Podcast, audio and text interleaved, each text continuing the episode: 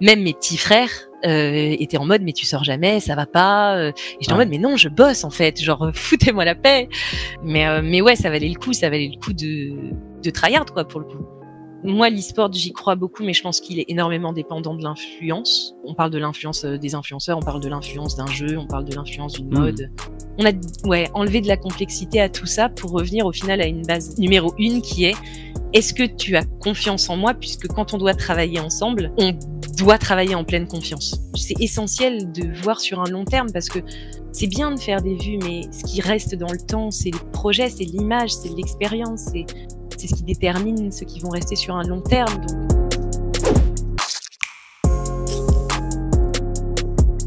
Bienvenue dans ce nouvel épisode de Playmakers. Je m'appelle Jérémy Pierret et je suis le fondateur de 3KLO, une agence social média et de production de contenu spécialisée dans le gaming et l'e-sport. Playmakers, c'est le podcast qui part à la rencontre des acteurs qui font le jeu vidéo et dans cet épisode, j'ai eu la chance d'échanger avec Iris Elbazi, présidente de WSC Group. On a discuté de son rôle édito, puis gestion de projet chez Millennium et Eclipsia, de comment elle en est arrivée à la création de sa société, de ce que ça implique de travailler avec des créateurs de contenu et comment les marques devraient aborder cette collaboration. Je vous laisse découvrir sans plus attendre ma conversation avec Iris Elbazi. Salut Iris, salut comment tu vas? Eh ben écoute, ça va bien et toi? Bah, Écoute, ça va très bien. Merci d'avoir pris le temps euh, de me parler un peu euh, dans Playmakers pendant, euh, pendant notre confinement. Bah pas de souci, écoute, hein, euh, on, on fait ça aussi, ça occupe un peu aussi. C'est ça, ouais. Est-ce que tu pourrais commencer par te présenter pour ceux qui te connaisseraient, qui te connaîtraient pas, pardon? Ouais, bah bien sûr. Bah du coup, je m'appelle Iris, euh, Iris Elbazi, et euh, bah, actuellement, bah, je travaille dans le milieu bah, forcément du, du gaming et du sport depuis maintenant plusieurs années, et je suis présidente d'une société qui s'appelle WSC Group. Et pour aller un peu plus loin sur moi, euh, j'ai 32 ans et euh, et ouais, ça fait euh, ça fait ouais 7 ans que je bosse je bosse là-dedans. Ok, bon, on aura l'occasion un petit peu de, de parler de WSC Group et, et de ton parcours. Euh, là où j'ai bien commencé en général, c'est plutôt fin lycée. Voilà, où, est-ce que tu en es toi dans, dans, dans ce que tu vois être ta carrière professionnelle? Où est-ce que vers, quoi tu t'orientes une fois que une fois que tu finis ton lycée? Bah franchement, euh, quand j'avais, quand j'étais au lycée et que je parlais à mes parents, je leur demandais souvent, euh, vous vous souvenez de votre lycée? Et bah plus je vieillis, moins je m'en souviens. et, à l'époque, je leur disais mais vous êtes trop nuls, euh, franchement vous vous souvenez pas, moi j'oublierai jamais. Et en fait, euh, je me rends compte que j'oublie un petit peu, donc euh, je me souviens de l'état, mais je me souviens plus vraiment des détails. Ouais. Je sais que quand j'étais au lycée, euh, moi je jouais déjà. Alors je jouais pas vraiment sur PC, je jouais sur console Ok. euh, Tu beaucoup joues à avec quoi? mes frères. Euh, jouer aux jeux Nintendo, aux opus Nintendo majoritairement. Euh, et du coup, c'était euh, ouais, c'était c'était un moment que je partageais à plusieurs. Je jouais pas du tout en ligne, j'étais pas du tout du tout dans tout ça. Ok. J'aimais beaucoup ça et de toute façon, enfin à l'époque, parce que bah comme je disais, j'ai 32 ans, donc ça fait quand même un, un bout de temps. Euh, c'était pas quelque chose qui pouvait être un boulot, tu vois, ou une carrière ou un futur. Donc en fait, euh, j'y réfléchissais même pas comme ça. Ça restait un hobby et limite plus j'en faisais, plus je glandais en fait. Donc euh, Ouais. c'était T'avais pas l'impression d'être productif, quoi. non, bah, c'était pas vraiment comme ça que je, le- je, le- je le pratiquais et euh, euh, j'étais, euh, bah je sais pas, j'étais, on me disait qu'il fallait faire des études. Moi, j'avoue, je me laissais un peu porter. Je m'en sortais bien au lycée, euh, même très bien. Peut-être trop bien, ce qui m'a valu de sécher pas mal de cours et de peut-être être moins rigoureuse qu'il fallait. Mais euh, mais voilà, j'allais suivre. Donc, je suis rentrée en médecine, euh, euh, un peu parce que ça m'intéressait et Ouais. pas vraiment pour ce que ça allait m'apporter comme branche professionnelle. Euh, au final, après, j'ai bifurqué parce que euh, alors j'ai eu des équivalences, mais j'ai pas eu médecine médecine et le reste m'intéressait pas. Ouais. Euh, du coup, j'ai bifurqué en recherche, on m'a filé des équivalences de fac. Je t'avoue, je me laissais porter à l'époque. Euh, Je faisais mes examens euh, à la dernière seconde parce que bah, j'avais des capacités d'apprentissage, donc j'apprenais ça et ça m'intéressait d'aller en course, mais le la mise en pratique m'intéressait pas. Le temps dans les labos m'intéressait pas. Le j'étais pas assez intéressée par ça et plus je continuais en fait mon processus de fac alors évidemment pas en médecine parce qu'en médecine t'es complètement la tête sous l'eau mais après à la fac fac plus je découvrais en fait le jeu en ligne et parce que on commençait à avoir la fibre et ce genre de trucs un peu partout et euh, au final je commençais à aimer énormément ça je commençais à découvrir que d'autres gens faisaient ce genre d'activité euh, me rendre compte qu'il y avait tout un monde qui se créait autour et ça m'intéressait pas simplement en termes de jeu mais en termes de construction parce que moi je voyais ça comme euh, tu sais le, le début de la construction du cinéma où au Ouais, début sûr. ouais. un peu et puis après ça devient divertissement ouais enfin c'était c'était assez intéressant de voir comment ça se développait comment ça évoluait aussi dans les mentalités. Parce que c'est vrai qu'au fur et à mesure, moi, au début, je disais pas du tout à mes, à mes, mes amis que, que, que je jouais aux jeux vidéo ou que ça m'intéressait un petit peu. Petit à petit, si. C'était plutôt ça qui m'intéressait. Au final, bah, j'ai fini mes études et, et ensuite j'ai commencé, euh, j'ai commencé à me pencher sur la question. Mais j'ai fini mes études d'abord. J'avais j'avais une situation qui me permettait pas de faire autrement de toute façon. Donc qu'est-ce que qu'est-ce que tu as terminé comme étude du coup? Alors j'étais en master euh, biologie pour être large, avec des spécialisations autour euh, du muscle, de la physiologie, un peu de tout ça. Je te dis, j'ai vraiment suivi un petit peu ce que j'aimais en termes de cours. D'accord. Euh, j'étais assez passionnée par ce que les profs me racontaient. Je trouvais ça. après, j'avais la chance d'être dans une très bonne fac. J'étais à Paris 5 mmh. en bio et j'avais de très bons profs. Et c'est vrai que j'étais très intéressée par ça. Mais dès qu'il fallait que je bosse un peu toute seule ou que j'aille en labo, ça m'intéressait un peu moins. Ouais, t'aimais bien euh, le côté intellectuel du truc, mais peut-être pas le côté application. Euh... C'est ça, exactement. J'aimais bien le côté intellectuel, le côté apprendre des choses, euh, le côté même voir tous ces gens qui étaient passionnés de raconter au final, parce que la bio, ça, c'est un peu des histoires de temps en temps aussi, et c'est des choses qui sont dingues. T'apprends des choses dingues sur sur le corps, sur ce qui se passe, sur euh, les, les, comment s'emboîtent les choses, tu vois. Ouais. Et, et donc ouais, ça m'intéressait beaucoup mais ouais, la pratique m'avait jamais euh, m'avait jamais éclaté. Et, euh, je t'ai dit au fur et à mesure, j'ai commencé à écrire. J'ai monté un, un Facebook avec des potes où on écrivait, qui s'appelait YouMad, où on écrivait euh, pas mal pas mal d'articles sur les LCS. On streamait sur une web TV. Enfin, il y avait tout un et pour revenir un petit peu sur l'aspect sur l'aspect jeu en ligne, comment comment comment tu t'y es mis? Est-ce que c'est des, des, potes à toi qui t'ont qui t'ont qui t'ont mis? Toi qui as découvert ça toute seule? Comment ça s'est passé? C'est des potes à moi, ouais. Euh, en fait, j'étais, alors c'est un peu spécial, mais pendant que je faisais mes études à Paris, moi, j'aimais pas trop Paris, et du coup, j'avais une colocation euh, à Guérande, enfin à Kermoisan exactement, euh, et euh, avec des, des, amis à moi. Et en fait, je passais euh, de lundi, j'avais regroupé mes cours à la fac de lundi à jeudi sur Paris, où je mhm. dormais chez mon père, et après, je bougeais sur bah, sur la côte. Et euh, comme ça, ça me permettait d'avoir euh, une vie un peu plus tranquille. Donc c'était un petit peu spécial, mais au final, euh, c'était sympa. Et, et, en fait, eux jouaient énormément. Ils jouaient beaucoup à des jeux en ligne, des MMO, même à l'époque Counter. Et au final, ils m'ont fait découvrir ça. J'ai joué à un premier jeu qui s'appelait Conquête 2.0. Okay. C'était un jeu en 2D, enfin 2 3D, ouais, vraiment nul, mais qui était marrant parce qu'il y avait de la compète. Enfin, il, il, fallait qu'on se tire dessus et qu'on s'élimine. Enfin, il y avait une, enfin, c'était sympa. Et au final, j'ai adoré cette espèce d'échange, le fait qu'on puisse créer des choses, le fait que tu rencontres des gens et que ça te crée tout un espèce de pan social, tu vois. Euh, que, alors que j'avais une vie sociale très active à côté, hein, c'était pas du tout, mais je sais pas, j'aimais bien ça. Et euh, ouais, euh, ensuite ça a été quoi? Ça a été Aion et ensuite euh, j'ai fait les choses dans l'autre sens. Moi, je me suis mis à World of Warcraft et là c'était fini. Ah, donc t'as joué, as joué à Ion aussi. Ouais. Ce jeu du, farming intensif. Eh ben, écoute, moi j'ai joué à Ion en mode avant qu'il ferme, si tu veux, au tout début du jeu. Il y avait des espèces de portails qui t'envoyaient en PVP dans la faction ennemie. C'est les abysses, quelque chose comme ça, non? C'était pas ça? Ouais, je me souviens plus comment ça s'appelait. Peut-être, ouais peut-être, ouais. Et, euh, et quand t'arrivais là-bas, bah, tu pouvais te battre. Et sauf qu'après, ils ont mis des jauges, des trucs qui te bloquaient, des trucs qui t'obligeaient à retourner dans ton monde. Et au final, euh, j'ai arrêté le jeu parce que justement, fallait farmer beaucoup trop. Bah moi, j'ai euh, pour, pour, ce jeu-là, je, je, suis monté jusqu'au niveau 49 et je crois que le niveau max c'était 50 si je dis pas de bêtises. Ouais. Et quand j'ai quand j'ai vu la barre d'XP du niveau 49 à 50 et que j'ai en calculant, j'ai vu que c'était pratiquement celle qu'il fallait de 1 à 49 qui était déjà hyper long j'ai genre Alt F4 je n'ai plus jamais joué à ce jeu quoi. J'étais vraiment ah, moi j'avoue euh, j'ai joué avec un pote euh, qui, qui, est connu de la scène euh, maintenant enfin connu. Il, il, bosse dedans quoi comme moi quoi. Il, il s'appelle Weeds qui est manager chez MCBS et je le connais depuis très longtemps. C'était un de mes amis bien avant qu'on travaille là-dedans. Et on jouait à ça du coup ensemble. Et on avait farmé mais des tonnes et des tonnes de monstres en chaîne parce qu'au final le PVP final était assez intéressant pour le coup. Ouais bah ouais, c'est ça qui t'arrivait et qui donnait envie ouais. Ouais, t'avais une espèce de en fait, en plus d'aller euh, à droite à gauche, euh, t'avais une espèce de courant d'air et comme on avait des sortes d'ailes, les courants d'air te montaient de hauteur et ça rajoutait une sorte de dimension, tu vois, dans le PVP ou dans ce que tu devais surveiller. Et ça donnait une sorte de petit, un petit peu jeu de plateforme où tu devais euh, apprendre la map parce que les courants d'air t'emmenaient un petit peu dans des endroits qui te permettaient de traverser, etc. Et t'avais, t'avais toute cette donnée là qui était pas retrouvée dans trop d'autres jeux, qui était sympa. Ouais, clairement. Bah, c'était un peu ce qui les avait. Euh, ce qui avait rendu le jeu intéressant, cette verticalité qui, je crois, à l'époque, il n'y avait pas trop sur World of Warcraft, en tout cas pas en, pas en PvP, si je dis pas de bêtises. Donc, euh, c'est ce qui intéressait les gens, effectivement, ouais. Donc, du coup, tu as, pas mal, euh, donc as pas mal joué à Ion. C'est quoi les autres jeux auxquels, tu avais joué, tu m'avais dit? Après, je suis allé sur WoW. Sur WoW, donc ça, j'imagine, euh... Aussi. ben, j'ai fait du PvP. Ouais. Que ça pas du tout de PVE. Euh, je vais, enfin ça, euh, les puristes ils me détestent pour ça, mais tu vois ma map est même pas découverte en entier.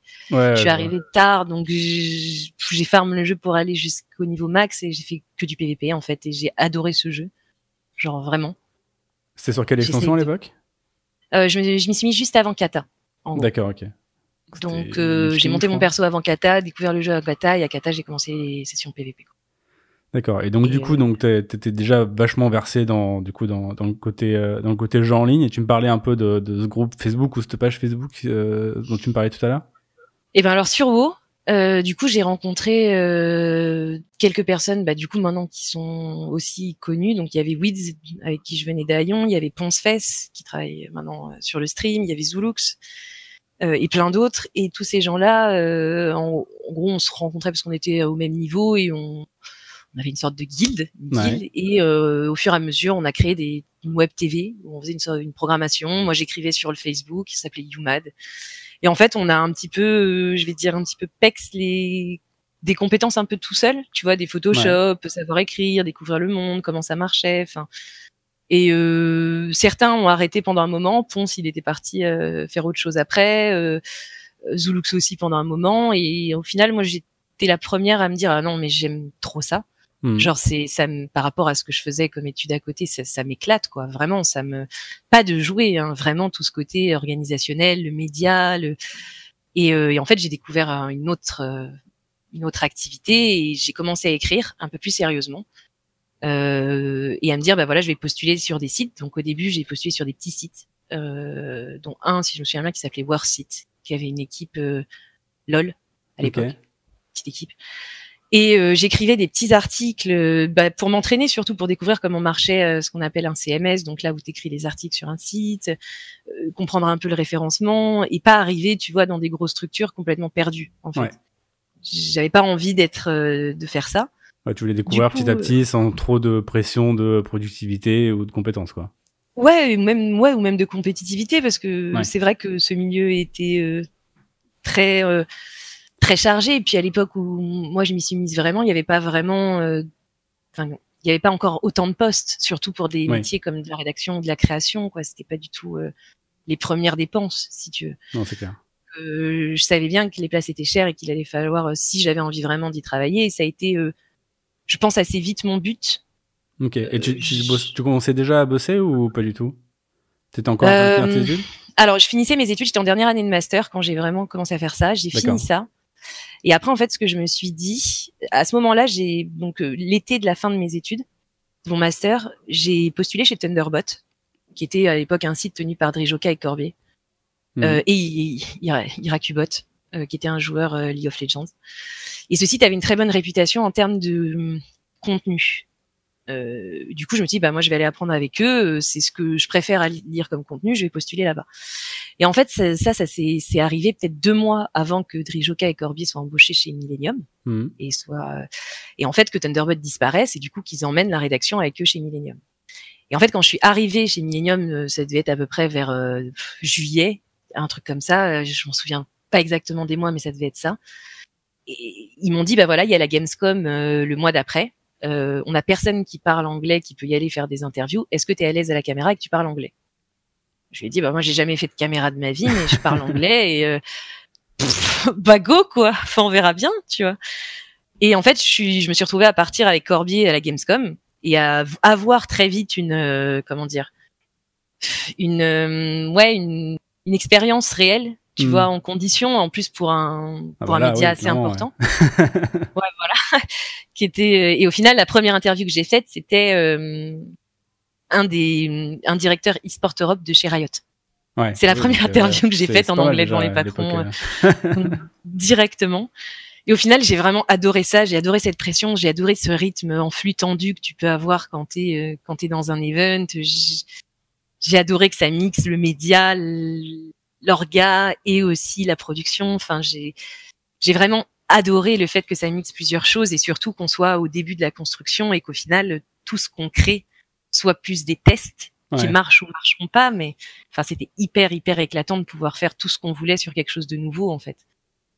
Et, euh, et j'ai commencé comme ça. Après, je me suis dit, bah voilà, je, je, je passe pas au final euh, mon, mon, concours. Euh, je vais me laisser une année. Je vais me laisser une année euh, pour m'y mettre à fond. Je travaillais à côté à mi-temps.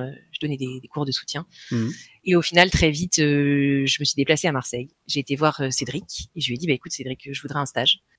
Donc Cédric Page, j'imagine, qui était le boss de Milliam, c'est bien ça? C'est ça, exactement. Et je lui ai dit, je voudrais un stage, et il m'a dit, oui, mais après, je te préviens, il y aura rien. Hein, c'est des stages, mais nous, on n'embauche pas. Je lui ai dit, ok. Et, euh, et au final, bah, je suis restée, j'ai fait un stage là-bas. J'ai, je, me suis déplacée de Paris à Marseille pour aller faire un stage. Je t'avoue, vivre avec 400, euh, c'était 435 euros, je crois, à l'époque. Euh, le stage, c'était. Euh, Marseille, c'est un peu moins cher que Paris, mais c'est pas non plus. ouais, c'est, enfin, quand même, quoi. C'était quand même très dur. Après, j'ai eu beaucoup de chance parce que j'ai rencontré une personne que peu connaîtront qui s'appelle Kazar. ah, Robert. je me souviens, ouais qui était euh, un petit peu un sauveur chez Millennium. Et euh, il m'a euh, donné une chambre de son appartement pour moins cher que ce que j'aurais dû payer. Et je l'en remercie beaucoup parce qu'il m'a beaucoup aidé. Ça aurait pas été une période facile pour moi sinon. Donc, il nous a tous aidés un peu de façon tout au long de nos carrières ouais. à trouver des appartes, à nous parce que c'était bah c'était le début quoi donc c'était pas si facile il y avait pas de structure de, de, déménagement enfin c'était un peu un peu yolo quoi j'imagine à l'époque ah oh, bah à l'arrache je suis partie avec deux, deux valises je suis arrivée à Marseille je me suis dit bah c'est bon et, et puis euh, et puis voilà bah c'est surtout mes parents quoi je leur enfin t'imagines mes parents euh, je sors de médecine je fais un master euh, je vais pour être prof là je leur dis je pars à Marseille et justement ils réagissent comment à l'époque? jeu vidéo euh, alors mon père hyper bien genre hyper bien parce qu'il voyait bien que c'était pas fait pour moi euh, tout ça, que je continuais mes études, mais que je m'ennuyais. Donc mon père très bien, un peu choqué, mais en mode bon bah tu verras bien. Mmh. Ma mère la panique totale. D'accord, ouais, elle, comprenait pas et elle avait peur pour toi quoi, j'imagine. Ah bah ma mère étant prof, je peux te dire euh, incompréhension totale de mon choix de vie quoi. Genre, euh, t'es arrivé. Et puis en plus, tu, quittes, tu quittes, le sien en plus quelque part aussi. Ah bah oui, je quitte son monde, je quitte la sécurité, je, je, tu vois. Et puis t'es, quand t'es prof, t'es diplômé à 25 ans, tu peux commencer à construire une vie. Enfin, tu vois, t'as un. Tout le monde respecte pas ça, mais ma mère est comme ça et, c'est vrai que ça l'a fait beaucoup paniquer de voir, euh, de voir que j'allais pas du tout suivre ce chemin et qu'au final, elle, je pense, elle pourrait pas m'aider vraiment là-dedans, quoi. Hmm. Là où mon père a plus vu ça comme un défi de comprendre autre chose et euh, mais a tout de suite été été in mais bon maintenant elle va enfin c'est marrant quand même je dois quand même lui donner encore euh, les, les bilans de ma société à ma mère pour qu'elle soit sûre que ça va ah ouais. c'est pas fictif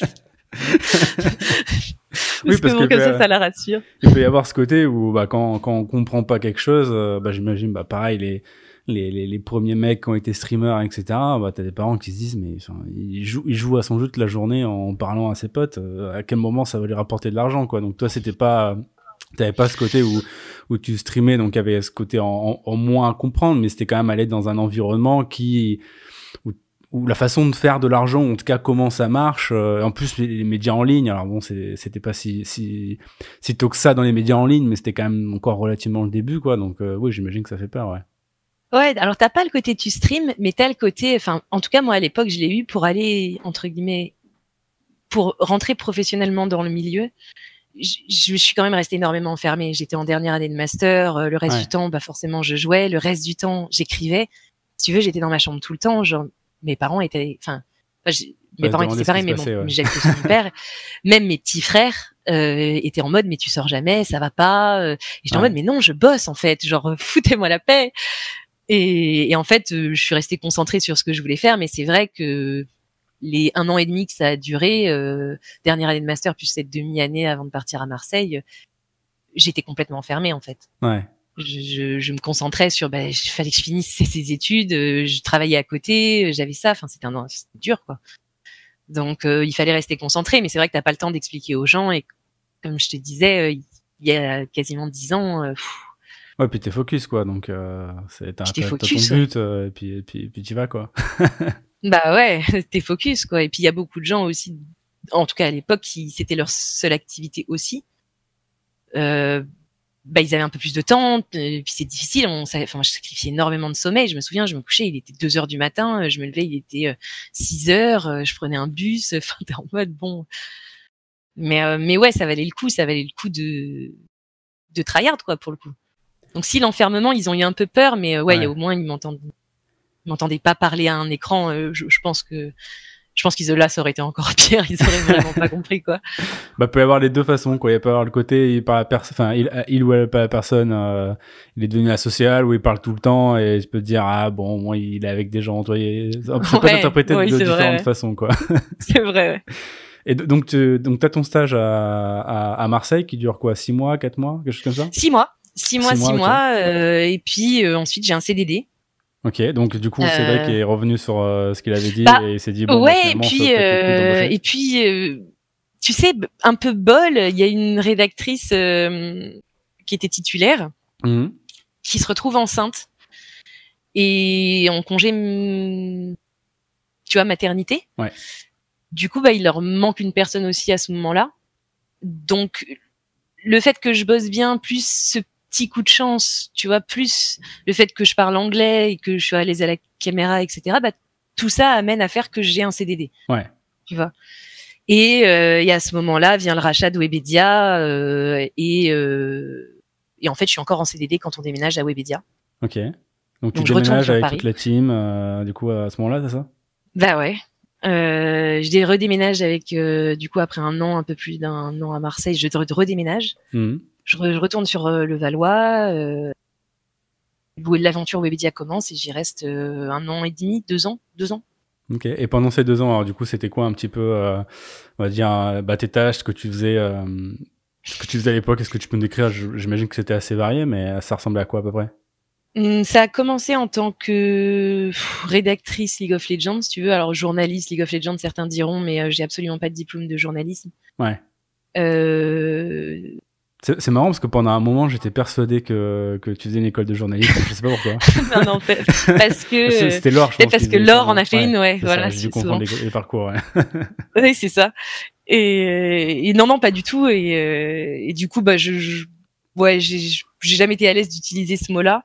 Hmm. Euh, du coup, je faisais des articles. Après, j'ai tenu le portail. Si tu veux, en gros, je prenais, bah, gérais l'entièreté de la ligne éditoriale qui passait dessus. Ensuite, ça a évolué vers les projets qui étaient autour de League of Legends. Euh, et des projets un petit peu plus croisés. Et là, je me suis rendu compte que bah, cette partie, euh, bah, je suis pas une rédactrice. Tu vois, je, hmm. je, peux écrire, je, peux faire des interviews, mais j'ai pas la plume que certains ont. Il y a vraiment une grosse différence. Et même moi, je préfère être dans l'action ou dans la réflexion sur la suite bien plus que dans la production du contenu. Du coup, j'ai petit à petit délaissé la partie production mmh. pour me concentrer sur la partie gestion des mecs qui produisent et hum, organisation de nouveaux concepts, changement de ligne édito, réfléchir à Google, enfin toutes ces choses-là. Et là, a commencé à m'intéresser euh, tout ce qui était du coup autour et qui pouvait intégrer les médias de façon plus large on, on, parle de quoi? On parle de gestion de projet, de management, un peu des deux. C'est ça, un peu des deux, c'est ça. Tu commençais à toucher ça vers la fin de Webedia. Euh, et, euh, et ensuite est venu Eclipsia. Ok, et juste alors, pour, pour rester sur ce, sur ce moment millénium, j'avais une question un petit peu sur, euh, sur ton parcours. Alors quand, quand, on suit les gens, évidemment, on voit que la partie, euh, euh, bah, que la partie publique. Et la chose que tu faisais beaucoup publiquement, forcément, bah, c'était des interviews. Je me souviens encore de différentes vidéos où tu étais en LAN, où, où tu interviewais des joueurs.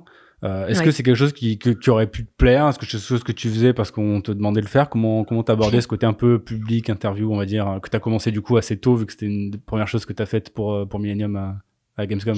Hmm, Je pense que Corbier avait l'habitude d'en faire beaucoup et d'y voir un intérêt, et j'y voyais un intérêt. En, en fait, j'ai toujours été assez persuadée que pour avoir un lectorat, euh, sur un site ou pour que des gens valident une sorte de légitimité ou en tout cas que tu sois vu, lu, connu, il faut que tu fasses une sorte de communication. Et, je pense que ces interviews-là étaient pour moi un moyen de faire une sorte de communication, pas pour moi, mais pour le contenu qu'on pouvait produire et aussi pour faciliter les contact qu'on pouvait avoir avec les joueurs et, donc forcément les infos et, donc forcément les productions et, etc. Donc ça permettait des choses aussi en partie au-delà de juste l'interview qui fait une vidéo. pour, moi, ça a toujours, ça jamais été un plaisir. Ça, ça, a toujours été un plaisir de discuter avec le joueur et je l'ai toujours fait en dehors et je le fais encore. Euh, d'apprendre plus de choses et de poser des questions euh, peut-être qui sortent de la performance que tout le monde voit entre guillemets. Mmh. Euh, ça m'a ça ça m'a beaucoup intéressé et c'est comme ça que du coup je continue à les faire et c'est comme ça que j'y trouvais entre guillemets mon kiff.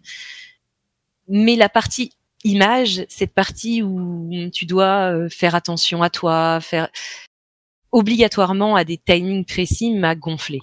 Oui, ok, je vois. Euh, attends, je dis absolument pas que j'ai eu euh, des personnes qui ont été méchantes, pas du tout. J'ai jamais expérimenté ça et vraiment mm. pas du tout. Mais ça me, ça me saoulait, ça me gonflait. J'avais l'impression que c'était pas important et j'arrivais pas à me mettre dedans et, et surtout j'aimais pas du tout le côté hosting de tout ça. D'accord. J'aimais pas qu'on me parle dans l'oreillette pendant que j'étais en train de parler. Je, ça me, ça, ça c'était pas pour moi.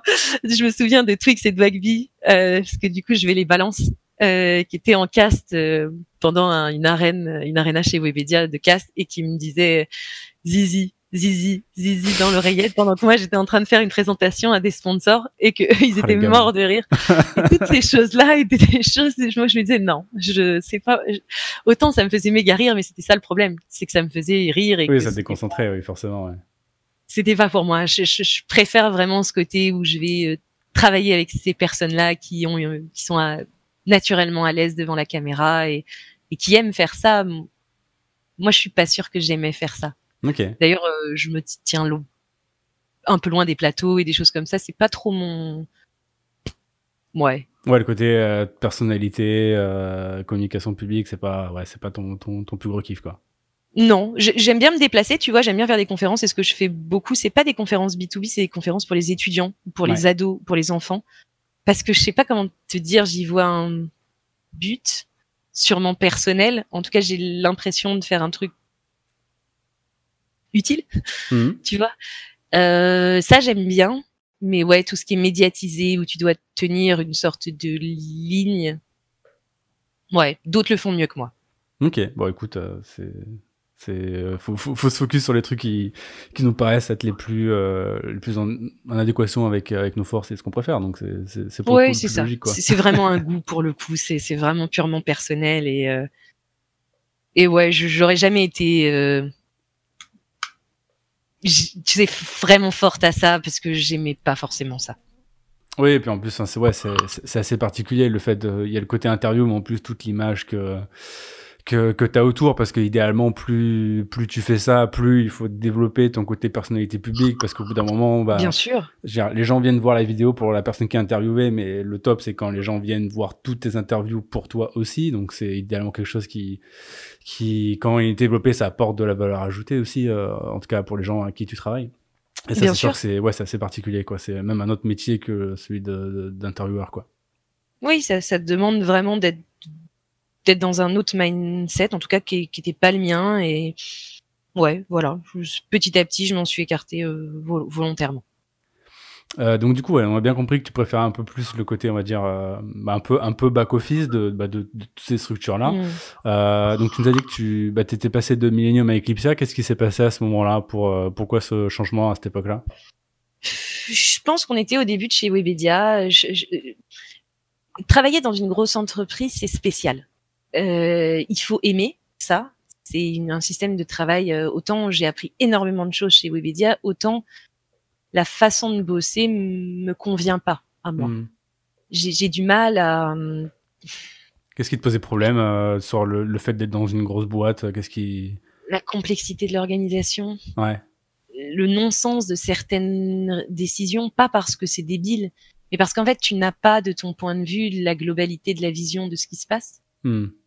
Du coup, il y a des choses qui te paraissent aberrantes, des choix qui te paraissent aberrants, qui en fait le sont pas pour la personne qui prend des décisions, bien sûr, qui a la vision globale. Et, moi, c'est quelque chose qui, j'arrivais pas à bosser comme ça, j'arrivais pas à faire confiance à ce point-là, j'arrivais pas non plus à me dire que bah, c'est, tu peux très vite te complaire dans une routine chez Webedia, ce qui est, et dans une grosse boîte, attention, c'est, pas Webedia, et te complaire avec euh, bah, la cantine, les mutuelles, les, les CA, les CE, tu vois, enfin tout ça. Moi, ça m'a jamais vraiment intéressé ni apporté quelque chose. c'est vraiment personnel et du coup, bah, j'avais pas ces côtés positifs. J'avais que les côtés lenteur organisationnelle, hmm. choix multiples étages et et industrialisation de, de la production aussi, qui du coup oui, formaté pour le côté efficacité. ouais. ouais ok. C'est, ça me convient pas. Et euh, Théophile euh, Monnier, qui était un commercial avant de chez Webedia que je connaissais depuis chez Millennium, du coup, euh, je, je l'ai croisé à une soirée, je sais même plus quoi, Overwatch, je crois, euh, pour la sortie du jeu, et, et il m'a dit qu'il était, qu'il avait repris en tant que directeur général ou président de chez Eclipsia et, euh, et pourquoi pas en parler. Et euh, j'ai parlé un petit peu avec lui et euh, ça me donnait l'opportunité d'aller voir autre chose et surtout un côté médiatique stream mmh. qui était pas du tout chez Millennium, un côté sur quelque sur un domaine qui m'intéressait beaucoup et en disons que moi l'e-sport j'y crois beaucoup mais je pense qu'il est énormément dépendant de l'influence. Ouais. variée. Hein. On parle de l'influence des influenceurs, on parle de l'influence d'un jeu, on parle de l'influence d'une mmh. Mais il est dépendant de ça. Et, hum, et ça m'intéressait de découvrir un peu ça. Euh, du coup, j'y suis allée en tant que rédactrice en chef, euh, Drijo et Corbier également. Donc vous avez bougé euh, tous les trois en même temps ou ça s'est fait? Ouais, ok. C'était le paquet. Un peu progressivement, mais et non, au final, c'est fait un peu sur quelques mois, mais on a eu des, des, hum, des, décisions qui ont été prises en fonction de nos secteurs chez Webedia qui étaient peut-être pas concordants avec notre façon de penser ou de vouloir faire ou nos envies ou puis on a pris un choix, quoi, tu vois. Euh, et puis, euh, et puis, je pense qu'on s'est toujours bien entendu au travail, tous les trois, mmh. euh, dans le sens, on est assez complémentaires. On n'a pas du tout les mêmes avis sur les choses, et justement, c'est ça qui est pas mal, c'est qu'on arrive à s'écouter et à se temporiser les avis des uns des autres. du coup, je pense que oui, on a bougé ensemble et pour des raisons personnelles et aussi pour des raisons professionnelles. Ok.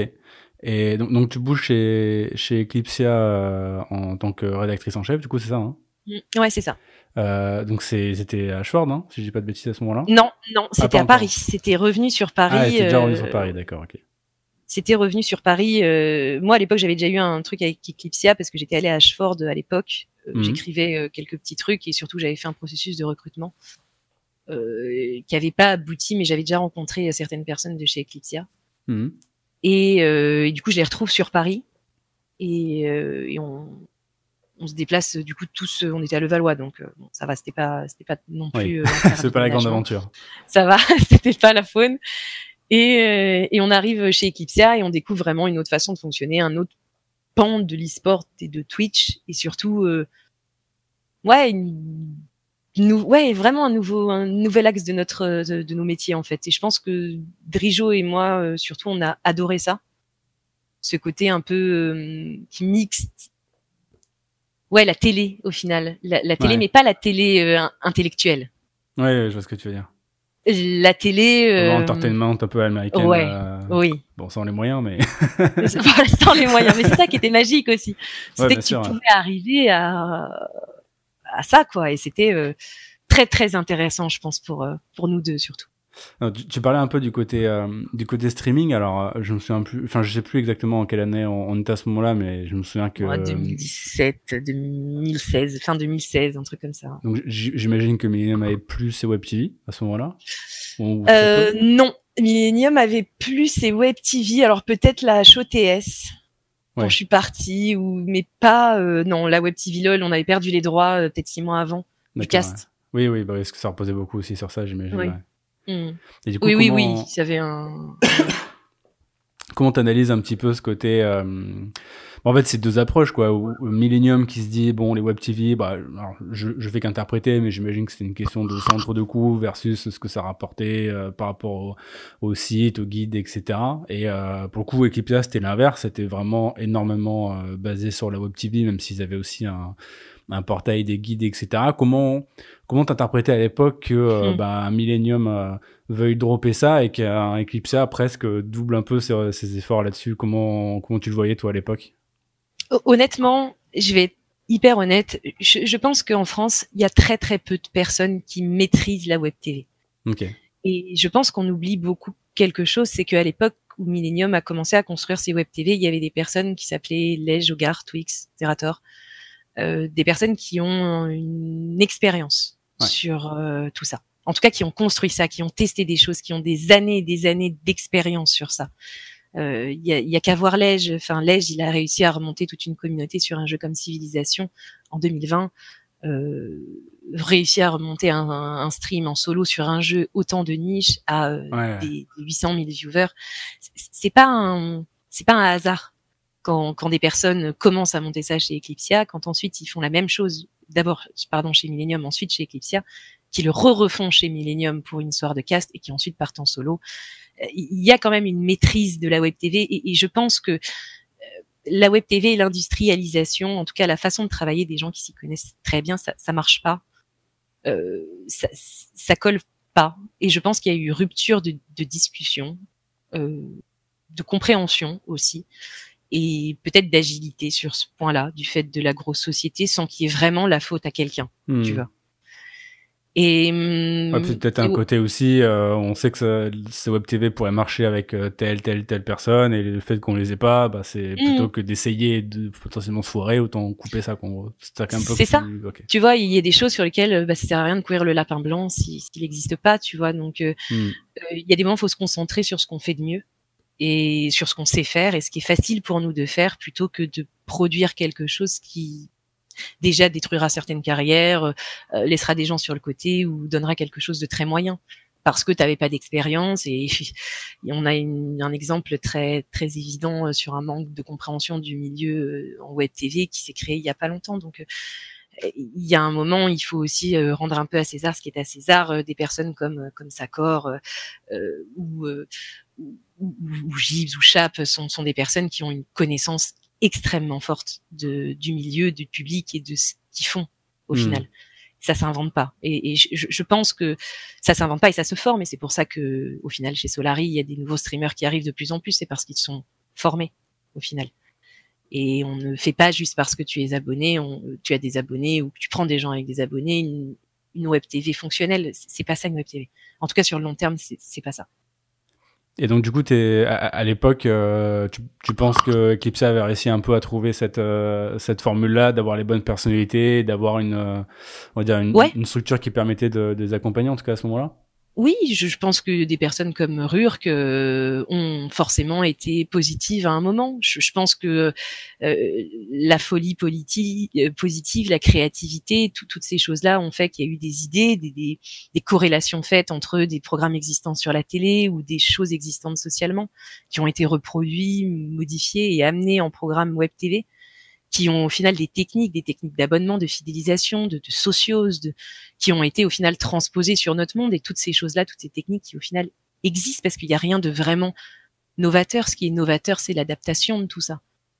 Euh, ben, elles existent dans le vrai monde et ça a été, euh, c'est des gens qui observent et qui, qui, sont créatifs, qui mettent des choses en place comme ça. Donc, euh, il y a eu des personnes qui ont qui ont insufflé euh, ces ouais, ces, ces, améliorations et ce qui est la web TV. Euh, encore une fois, la web TV entertainment, pas forcément la web TV calquée sur la télé. Ouais. Oui, qui est, assez, qui est, qui encore euh, encore autre chose et qu'on voit un peu plus. Euh, je pense qu'il y a, a peut-être le stream. Je sais pas si tu es d'accord, qui est un peu plus ah, sur ce modèle-là. ouais. Je suis d'accord et qui est sur le stream et qui a monté cette TV. Oui, bah bien sûr. Oui. Tu vois, c'est voilà, c'est comme je te dis, il y a très peu de gens, tu vois, des des des, des Maxildan, des des des, des Giria, des, des, des mecs comme ça, même des Menro qui travaillent sur euh, qui qui sont chez Eclipsia, qui étaient rédacteurs en chef chez Eclipsia à l'époque euh, d'Ashford, donc il y a pas mal de temps. C'est des gens qui ont des connaissances, qui ont déjà fait des tests. Quand ils disent quelque chose, c'est pas quelque chose en l'air, c'est quelque chose qui a été testé. Donc euh, ouais, ça, ouais, ça, ça demande un savoir-faire. C'est marrant parce que pour le coup, euh... pardon, excuse-moi, je t'ai coupé. T'inquiète. Ce qui est marrant du coup, c'est que bah, c'était un, peu tout, tout, plein de gens qui sont passés par euh, par Eclipse qui ont un peu, j'ai l'impression, euh, pris euh, bah, des comment dire des, des ils ont, ils ont ces deux, on va dire, ces deux groupes ont fait des, des web TV, mais qui sont malgré tout quand même assez différentes. Où il y en a Mhm. une qui est, qui, est, qui est, en tout cas à mon sens, assez, euh, assez télévisuelle. Voilà, quand on voit des émissions comme, euh, comme, comme le récap, euh, clairement, il y a une inspiration de télé. Après, il y a un, il y a un discours qui reste très, euh, très euh, internet, gaming, etc., etc., qui fait que c'est pas de la télé, même si ça reprend en tout cas certains codes. Et Mm. euh, bah, du coup, les, les, les Solari qui eux ont créé quelque chose d'assez euh, d'assez d'assez familial où euh, la, la, la, la valeur de production est pas forcément la raison pour laquelle les gens vont y aller. Comment comment t'interprètes le fait qu'il y a un peu ces deux euh, on va dire ces deux ces deux pans qui se sont un peu séparés à, à ce niveau-là? Est-ce que c'est plus euh, les parcours de vie qui ont fait qu'ils en sont arrivés chacun à quelque chose de différent? Comment ou alors c'est parce que un des deux est allé dans une grosse boîte, on va dire c'était un, un projet de grosse boîte de monter une, une télé, web télé, pas télé. Euh, comment, comment non, tu vois ça? sais, je pense que c'est des goûts aussi qui ont amené à ça. Quand tu remarques bien au début Eclipsia, euh, et ça c'est purement c'est de l'observation. Enfin, en, en, gros, ce que ce que je vais dire, c'est pas du tout un, un, un, jugement, mais le au début c'était une télé où il y avait plusieurs émissions différentes, de la solo queue, des émissions construites qui se mêlaient entre elles. Puis ensuite, il y a eu deux télés une télé un peu plus généraliste, plus une télé mmh. un petit peu plus League of Legends qui tournait autour de la solo queue, etc. Peut-être c'était normal, tu vois, que ça se sépare ces deux types de contenus? Ouais. Peut-être, tu vois, ce, ce côté un petit ouais. peu plus euh, entertainment, performance solo queue, un peu plus e-sport, et le côté un petit peu plus émission et peut-être éducatif pour certaines émissions. Ouais. Côté stream, je, je pense que c'est aussi les goûts des gens. En, encore une fois, je pense qu'on est au début de ce qu'on crée et, et on crée des choses bien sûr en fonction du public, mais les personnes qui sont à l'origine de ces programmes et qui ont les idées, euh, parce qu'une idée euh, c'est rarement collective quand même, euh, ça vient en général d'une personne qui a envie de la porter et qui, qui entraîne les autres à, à, à aimer cette idée. Et je, je, pense que les goûts des gens influent forcément aussi sur les programmes qu'on met en place, bien en sûr, tout cas certains, certains nouveaux programmes. Et, euh, et non, je pense qu'il n'y a pas grand-chose à en chercher d'autres, une différence de contenu, différence pour gérer aussi et manager ces différences de contenu parce que c'est pas du tout euh, la même façon de faire. Et, euh, et les envies et les performances euh, et compétences des gens, je pense aussi, qui ont amené à ça.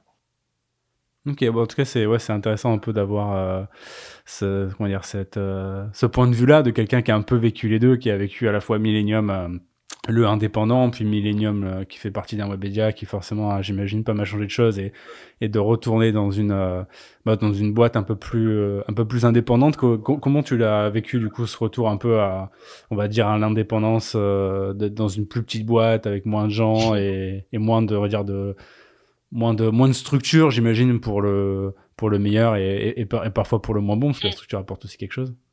Euh, très bien. Au final, quand je suis arrivée là, ça a fait un bol d'air. Euh, déjà rien que le fait de plus bosser en open space immense, encore une fois, c'est vraiment personnel. C'est quelque chose qui moi me convient pas. Je me sens vite étouffée ou ou distraite. Euh, là, c'était différent. Le fait de pouvoir lier des liens et avoir des services accessibles facilement euh, changeait beaucoup de choses. Et puis, on a pris beaucoup chez Eclipsia aussi, comme je te disais, beaucoup d'autres choses. Donc, il y avait plein de choses à faire, plein de choses à apprendre, plein de choses à regarder un nouveau défi aussi parce que pour moi c'était une gestion globale de la rédaction mmh. et euh, du, du, du, site et, euh, et, ça a très bien marché puisque le site est monté de 1 million de pages vues à 10 millions. Euh, je bossais, j'ai rencontré, ouais, rencontré des personnes qui étaient absolument géniales, des personnes comme Quev, comme Cassor, qui, qui sont des, des, rédacteurs extrêmement compétents, qui sont passionnés euh, par ce qu'ils font, qui ont des connaissances très précises de de la façon dont on push un article, tu vois, c'est des personnes qui m'ont appris aussi beaucoup sur euh, mmh. sur la gestion. Donc, euh, je pense que j'étais arrivée un petit peu au, au, plafond de verre de ce que je pouvais apprendre, et je suis quelqu'un qui aime bien apprendre. Euh, chez chez Webedia, en tout cas, ce que ma place me permettait de pouvoir apprendre, parce que c'est très hiérarchisé aussi. Mmh. et j'avais eu envie d'apprendre plus vite, donc Eclipsia remplissait ce rôle parfaitement. Ça, ça, ça apprenait plein de choses et des choses différentes et nouvelles. Donc je l'ai très très bien vécu personnellement et même pour le pire quand quand quand quand on en est arrivé au pire quoi. Justement, alors final, le, euh... le, pire c'est quoi? C'est un peu la, la, scission avec la, la Web TV là à ce moment-là?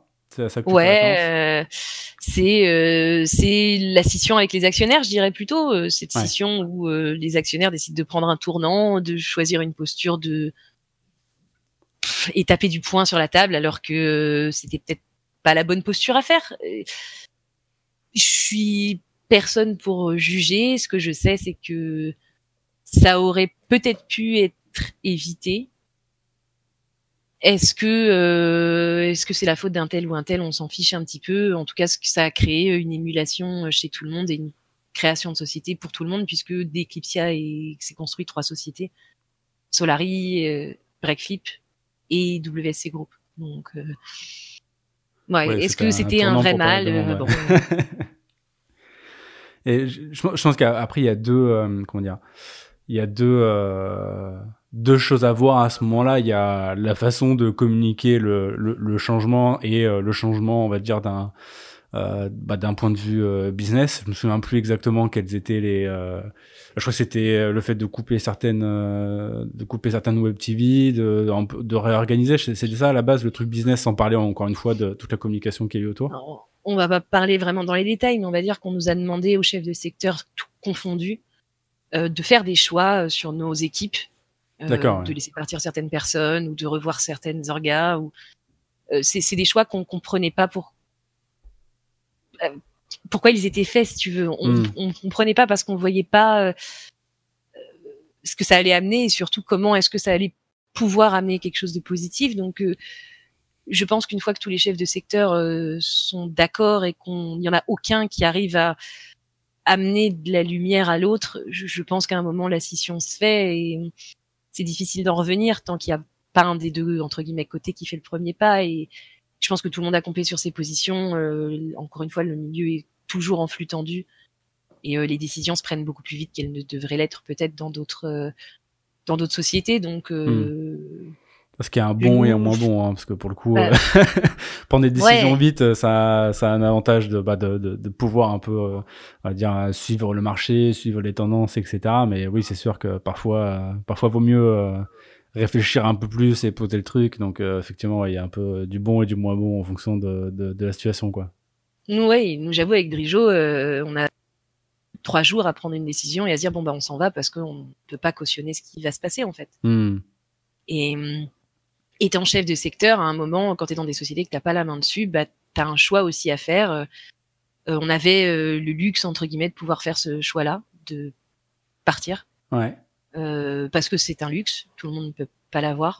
On avait ce luxe-là de pouvoir le faire et surtout d'avoir une idée de, de, de, de ce qu'on voulait. Euh, on a proposé ce qu'on voulait à Eclipsia. Euh, on n'a pas vraiment eu de suite et on a été très vite à poser une lettre de démission. Donc, euh, Donc donc une des trois boîtes du coup qui s'est créée, c'est, WSC Group que tu as du coup monté avec euh, avec euh, tes associés qui sont toujours des associés aujourd'hui. Est-ce que tu peux me, mhm. me parler un peu de, de, de comment ça s'est passé? Genre est-ce que est-ce que la boîte que vous avez créée c'est exactement ce que vous avez pitché avec Eclipsia? Est-ce que mhm. ça a évolué? Enfin, est-ce que tu peux me raconter un petit peu comment comment ça s'est passé à, à ce niveau-là?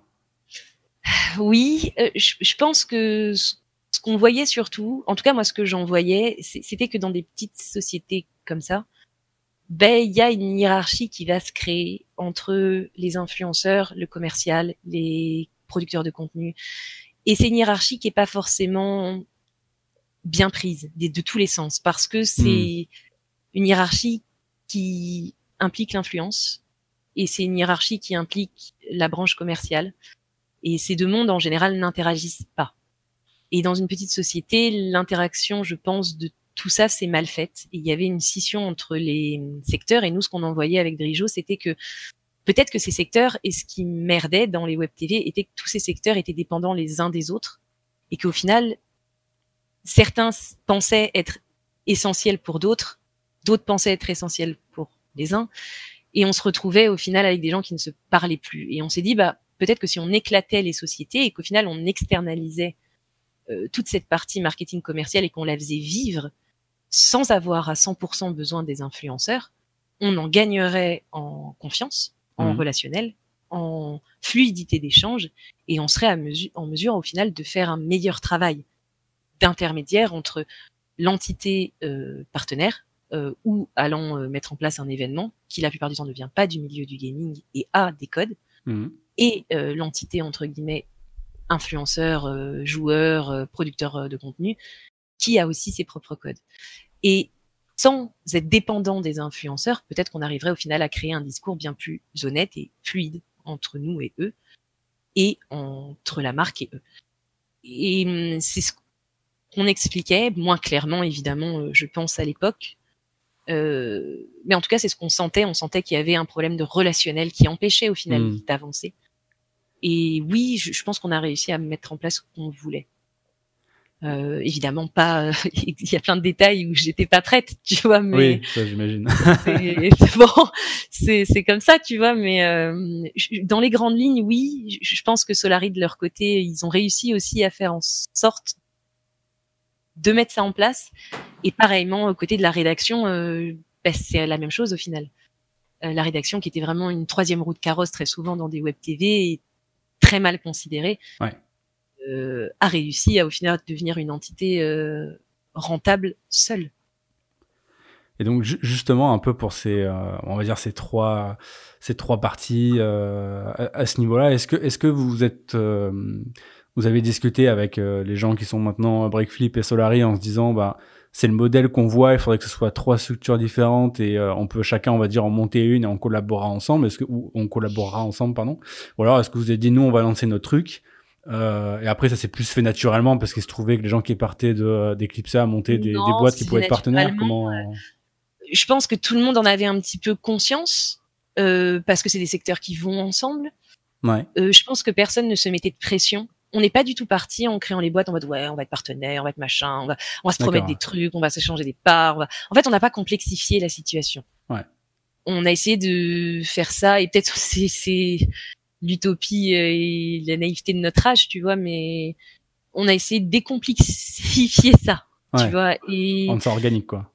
Ouais, au, final, ça a causé d'autres problèmes qui ont été des problèmes, je pense, à gérer euh, d'organisation du coup, euh, qui qui étaient pas classiques. Et je pense ceux dans toutes les trois boîtes, mais on a ouais enlevé de la complexité à tout ça pour revenir au final à une base numéro une qui est est-ce que tu as confiance en moi puisque quand on doit travailler ensemble, on doit travailler en pleine confiance. Et surtout si on fait des, sociétés et qu'on décide de bosser ensemble avec nos deux nouvelles sociétés. Euh, je pense qu'on a fait ça comme ça. On a laissé un petit peu tout le monde faire ses sociétés à leur sa sauce, tu vois en gros. Mhm. Est-ce que tu peux nous expliquer d'ailleurs ce que ce que fait WSC Group un peu pour donner du contexte aux gens sur bah vous pouvez, vous pouvez bosser avec euh, des, entités comme euh, Breakflip et Solari, mais en gros, qu'est-ce que, qu'est-ce que vous leur apportez? Qu'est-ce que, enfin, c'est quoi un petit peu le, le, but du coup de, de, de votre boîte? Alors, si tu veux, tu as envie de faire quelque chose, on le rend possible. Voilà. En, gros, c'est un peu ça. Euh, si on parle d'influence du milieu d'e-sport, de médiatisation et de projets autour de ça qui vont un petit peu euh, être un petit peu plus original, fait rapidement et bien, euh, en activant les bonnes personnes, parce que chez WSC, on n'a pas, tu vois, genre de production. Tu hmm. vois, notre rôle n'est pas ça. Notre, notre, rôle est un rôle de coordination et d'amener des bons partenaires dessus, parce que c'est ce qu'on fait. On va chercher des partenaires on permet en fait à ton événement, je dis événement de manière générale, euh, de se réaliser. Et euh, l'événement, ça peut être aussi bien euh, le projet Solari, comme euh, le, site Breakflip, comme euh, tu vois la Kametocorp en division 2. Ouais. Tu vois, c'est en fait endémiquement les, nos clients c'est l'influenceur ou la marque, ça dépend qui vient nous voir. Mmh. Et notre travail est de faire en sorte que ce à quoi ils veulent arriver soit traité de la meilleure façon possible et soit adapté à qui il est. Parce qu'il y a plein de projets qui sont très bons, que ce soit pour une marque ou pour un influenceur, encore une fois, mais qui ne vont pas à l'influenceur ou à la marque. Hmm. Et, ça, c'est aussi un de nos rôles, c'est aussi de jauger euh, le caractère du projet et la typologie du projet qu'on va mettre en place. Et sa communication autour, du coup, et ses partenaires, pour en faire quelque chose de logique. Ok, donc la, base, c'est euh, par exemple un influenceur qui vient vous voir en vous disant je veux faire ce projet-là, mais j'ai besoin de marques pour m'accompagner. Donc j'imagine que le but dans ce sens-là, c'est de trouver une marque qui, qui a du sens avec à la fois l'image de l'influenceur et avec euh, le projet en question. Si je dis pas et, et, très souvent euh, l'aider à le pousser un peu plus loin, le projet. Mmh, ok. En proposant quoi des, des, choses supplémentaires en, que, que Est-ce que tu as des exemples euh, plus simples de décomplexifier certaines données, d'aller vers peut-être quelque chose. Par exemple, là, en ce moment, je bosse avec. Euh, ouais, je peux pas trop parler de ça, mais je bosse avec. dis, dis, sinon tu peux Il est venu avec un projet euh, physique. Ouais qui correspondait pas. Du coup, ce qu'on a fait, c'est qu'on lui a transformé son truc en online et il est hyper content, tu vois, en ce moment. Il est hmm. limite plus content de ce projet-là que son premier projet, tu vois. Ok, donc essayer de, ouais, de, développer à partir d'une base potentiellement. Euh, c'est ça. Que l'influenceur pourrait avoir. Euh, le pro, quand je parle du projet Solari, euh, Solari, t'as Drijo qui bosse beaucoup dessus euh, essentiellement. Euh, il va s'occuper de leur partenaire long terme parce que ça fait partie du projet global en fait. Tu, tu vois? Ouais. De comment est-ce que par contre un influenceur indépendant c'est très rare qu'on aille euh, solliciter des marques pour un partenariat long terme. C'est hmm. toujours vis-à-vis d'un projet, d'un but, d'une vision, d'une d'une team, de de quelque chose de concret en fait. ça part, ouais, ça part d'une du, envie de faire quelque chose, quoi. Oui, pas juste de statistiques. Ok. Et, et pour moi, c'est essentiel, et, et, pour Drijo aussi, c'est essentiel de voir sur un long terme parce que c'est bien de faire des vues, mais ce qui reste dans le temps, c'est les projets, c'est l'image, c'est l'expérience, c'est c'est ce qui détermine ceux qui vont rester sur un long terme. Donc oui, bien sûr qu'il y a de l'argent dans des opérations commerciales euh, pas forcément folles, évidemment que certains vont en faire de temps en temps. Mais le but quand même, c'est quand même de créer quelque chose qui te ressemble et de créer quelque chose qui va te permettre de faire ton travail, tu vois, enfin de d'amener quelque chose sur un long terme et la plupart veulent ça. Donc il y a aussi euh, donc il y a oui, il y a ce côté-là et puis il y a le côté aussi où on va les aider sur euh, l'organisation, sur comment est-ce que on tu vas créer une société, qu'est-ce qu'on peut faire différemment, euh, qui est-ce qui serait intéressant d'activer, quel secteur, ah ouais, on pourrait aller faire ça, enfin on va les stimuler sur quelque chose. Ce qui va leur donner des idées, ce qui va leur permettre de peut-être comprendre certains trucs aussi auxquels eux ont pas forcément accès, genre tout le côté un peu B2B, business qui est qui, qui ils s'en foutent la plupart du temps. Oui, qui est pas la tasse de thé de la plupart des créateurs, ouais.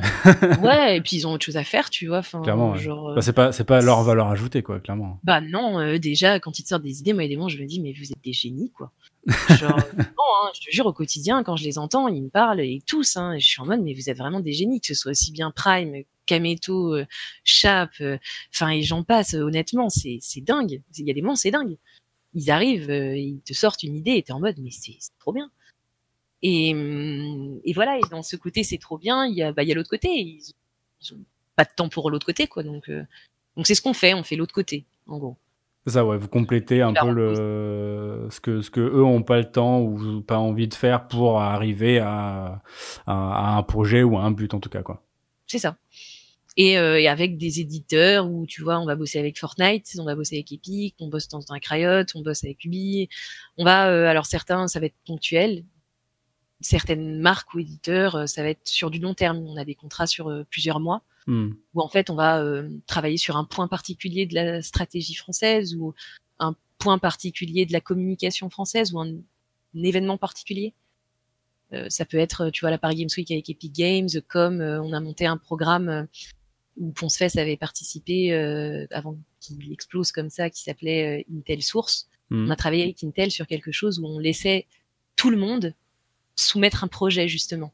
Ouais. Et Intel allait financer ce projet. On essaye d'amener à, tu vois, un peu de nouveautés stratégiques, une autre façon de voir ça, de faire découvrir aussi des gens auxquels on, que nous on, vous, on pense être des personnes prometteuses, euh, histoire des années sur certains projets où de les mettre en avant ou de les aider. C'est aussi une, partie qu'on fait avec certaines marques.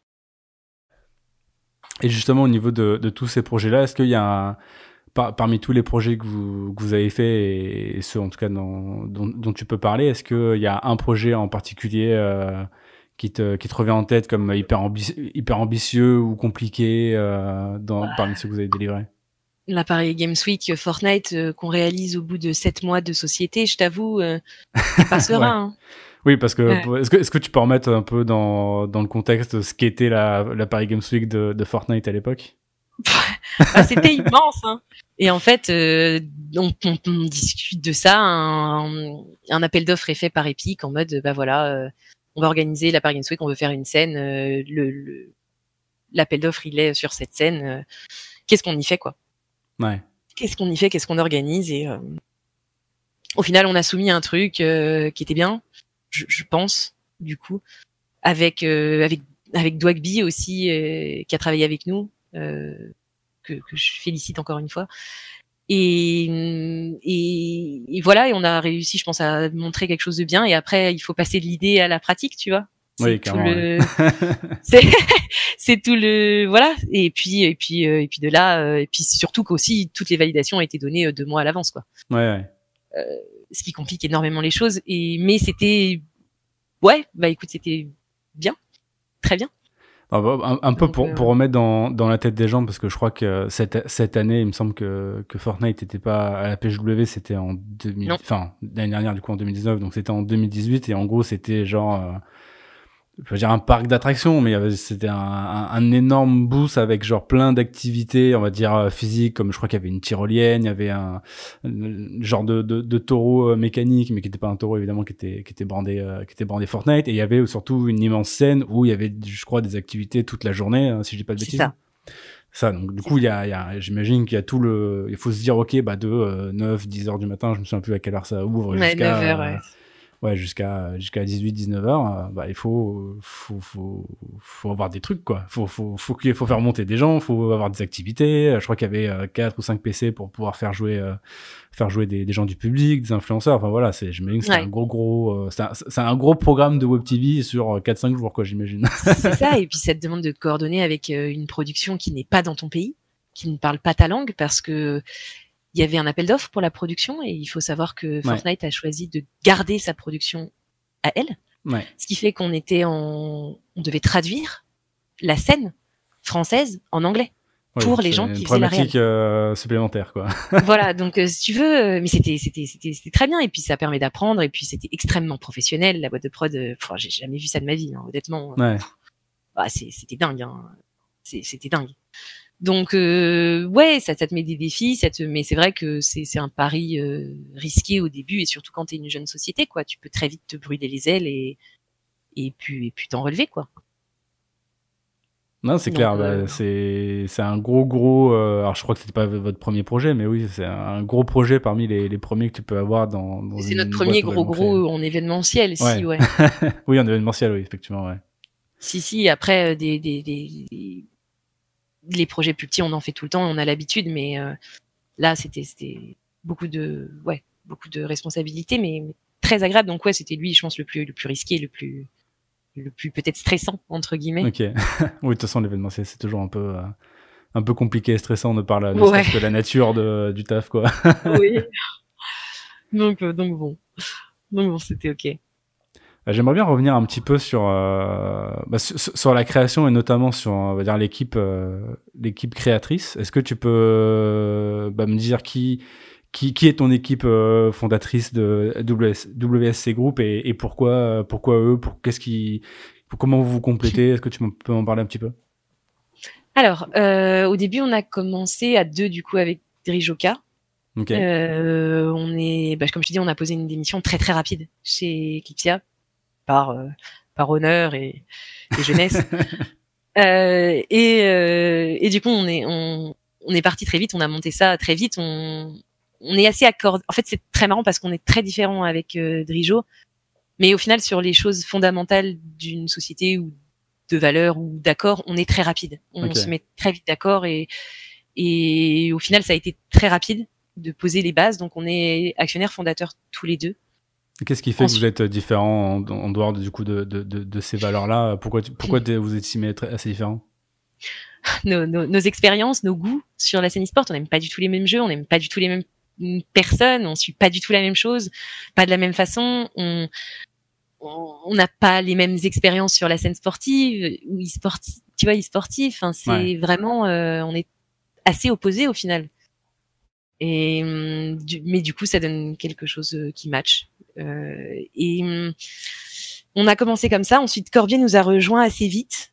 Euh, et puis ensuite, on a été chercher euh, Sébastien, le deuxième Sébastien, donc euh, Netski, mmh. euh, qui travaillait chez Millennium. En fait, lui à la base, il était rédacteur pour moi quand j'étais chez Millennium.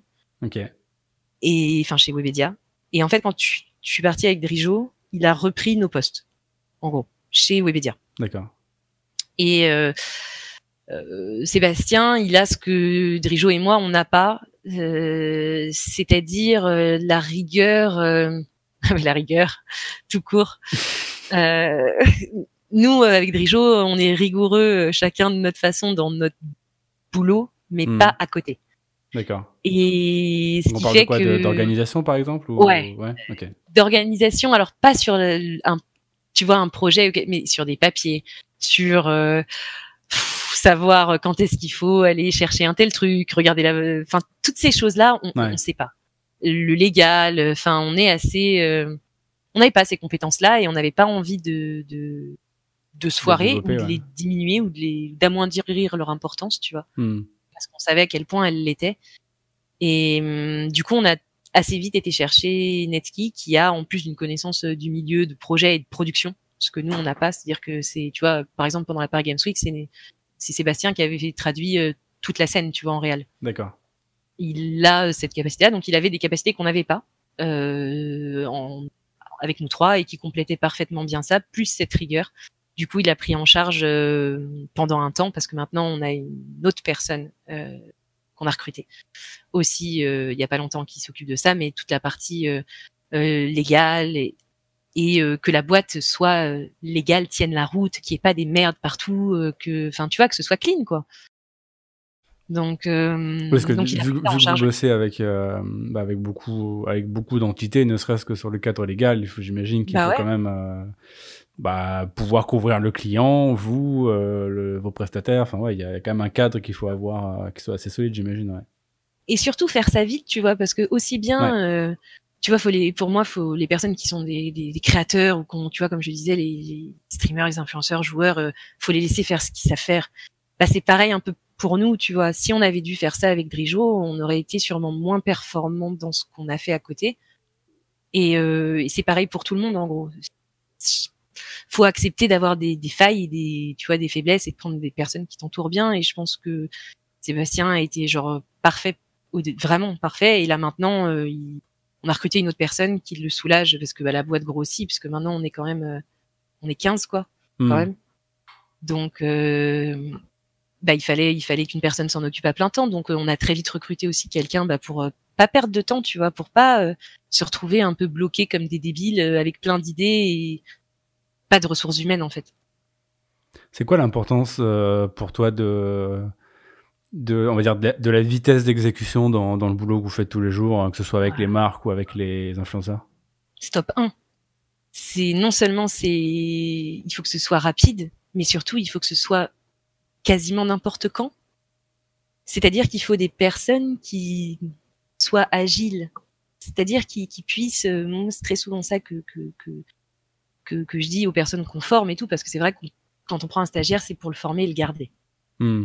Euh, on prend du temps à former parce que bah, c'est ça un des fondements du, du truc aussi, c'est qu'à chaque fois qu'on prend un dossier, quel qu'il soit, de qui il vienne, bah, on a envie que l'importance qui, qui soit donnée à ce dossier soit la même avec n'importe qui. Ouais. Du coup, on passe beaucoup de temps à, à ça également. Et euh, je leur dis souvent, euh, dans ce métier-là, très souvent, tu peux pas prévoir ce qui va se passer. Et quand on a de l'événementiel ou quand on a des choses comme ça, euh, une des clés pour pouvoir tenir sur le long terme, c'est de pouvoir savoir quand s'arrêter. C'est-à-dire qu'il faut savoir à un moment ou un autre prendre du repos en prévision pour tenir le rythme. Ou et il faut savoir se gérer et pas attendre forcément qu'on te propose quelque chose. Donc c'est une la rapidité d'exécution va aussi avec ta capacité personnelle à te gérer, à te reposer, à te détacher de ça de temps en temps, afin de pouvoir y replonger de façon efficace. Il y a des moments d'ailleurs où un peu t'as, comment dire, t'as, tu l'as expérimenté de, parce que voilà, donc t'as monté, euh, t'as monté ta boîte, donc euh, j'imagine que ouais, comme moi, il y a ce moment où voilà, tu, tu veux y aller, tu fais tout le temps des trucs, euh, t'as tout le temps l'impression que tout est important euh, tout le temps parce que bah voilà, forcément, tu veux grossir ta boîte, tu veux, euh, Mm. tu veux, tu veux être successful. Est-ce que t'as eu un peu des moments où justement t'as, t'as pas, pas, hum, comment dire, pas, pas craqué, mais où tu sens que t'es allé trop loin et où tu t'es dit, ok, là, justement, pour pas me cramer pour le long terme, faut que je, que je fasse un peu gaffe à moi? Alors, Parce que naturellement, t'arrives à le faire et, euh, et du coup, t'as pas eu ce problème-là. Alors, naturellement, j'arrivais pas du tout à le faire. Je suis une personne hyperactive, donc forcément, mon énergie, bah, il y a des moments, je la sens pas diminuer. Ouais. Et euh, je suis capable de rester en bossant. euh, Je peux ne pas boire et tout. Je vais même pas le sentir, tu vois. Hmm. Donc, il y a évidemment que j'étais incapable de m'arrêter au début. Et en fait, quand je suis arrivée chez Webedia, bah, ça devenait de pire en pire. Et euh, j'ai eu des managers absolument euh, géniaux, en la personne de Drijoka et, et, et Naël, qui était euh, un chef de rédaction euh, à l'époque, euh, qui m'ont menacé de m'enlever mon badge. Ok. Voilà. Donc Voilà. ils te l'ont euh, imposé Donc, pour en fait, ils m'ont bridé. Euh, Et en fait, ils m'ont obligé à rester chez moi, euh, au moins, euh, au moins de temps en temps, en me disant que s'il fallait me mettre des autorisations spécifiques sur mon badge, bah, ils le feraient.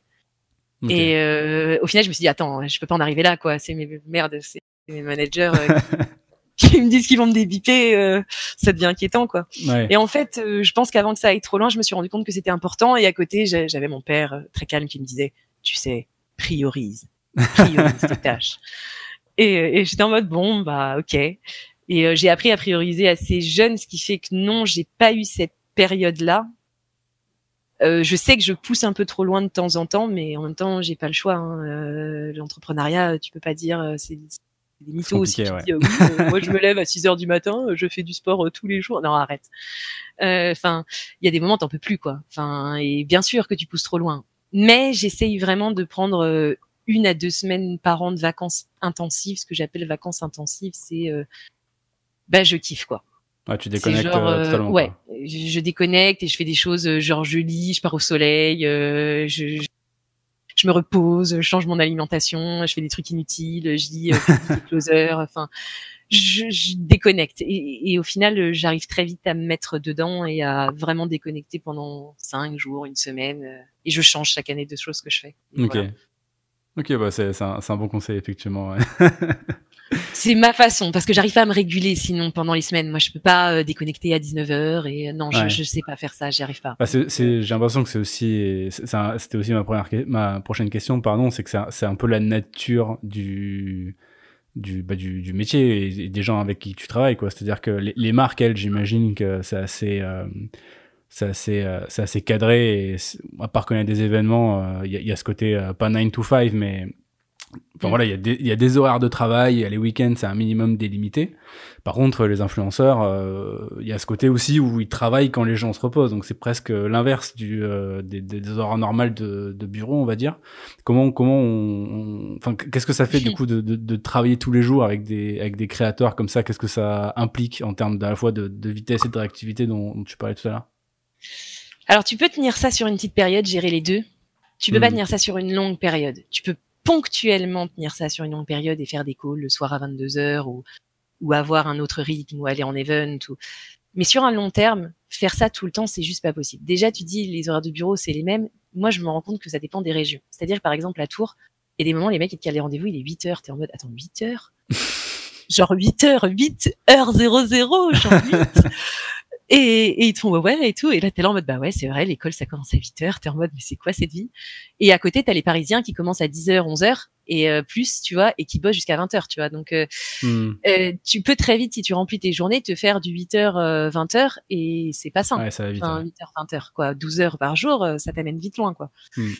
Euh, et euh, du coup, tu as cette plage horaire aussi à contrôler. Moi, ce que je fais, et franchement, c'est que je, au début, j'essayais de, je me prenais la tête. J'étais un peu, je pense, bloquée dans euh, les codes. Et je me prenais la tête à essayer d'avoir des week-ends. Et maintenant, je, bah, je- j'essaie d'être pisse avec ça. Euh, si je vois que euh, le jeudi, euh, j'ai peut-être pas de rendez-vous hyper important entre 15h et, et 17h, bah, je vais caler un truc pour moi entre 15h et 17h, même si je rebosse à 20h, quoi. Ok. J'essaye d'être un peu plus souple sur ma façon de prendre ça et ma façon de pouvoir alterner euh, moment de repos, moment de travail et tout, parce que sinon, euh, en fait, t'enchaînes et t'enchaînes de 8h à 22, 23h et tu ne fais plus rien pour toi. Hmm. Ouais, t'as as essayé de revenir. T'as les- le, le, bloc euh, samedi-dimanche, au lieu d'être euh, un bloc de deux jours, euh, c'est des petits blocs de quelques heures ou de demi-journée que tu te répartis en fonction de, du, dire du, du workload, quoi. C'est ça, il y a une sorte de kiff à se dire mardi, je prends ma journée. Genre, euh, il y a quand même une luxe, sorte de ouais. kiff à jouer toute l'après-midi le mardi après-midi, tu Ouais. vois, parce que tu sais très bien que samedi tu vas bosser et qu'il faut que tu lâches, parce que sinon samedi tu tu vas être moins efficace et ça c'est le trap un peu et c'est alors je dis pas que c'est facile de faire ça hein, mais euh, j'essaie de le faire et j'y arrive de plus en plus quoi vraiment ok euh, au moment où on enregistre, on est en plein euh, confinement euh, coronavirus. C'est quoi l'impact pour vous, le coronavirus? Économiquement, pour l'instant, il n'y en a pas vraiment. Je pense qu'on l'aura bien plus tard. Mmh. je pense que les boîtes qui souffrent le plus sont les boîtes d'événementiel, les boîtes d'organisation, d'événements. c'est super dur. Même, tu vois, les créateurs euh, indépendants de contenu, euh, vidéomaker, euh, caméraman, enfin ça, ça, ça a un impact. Nous, un petit peu moins, notre, un petit peu moins.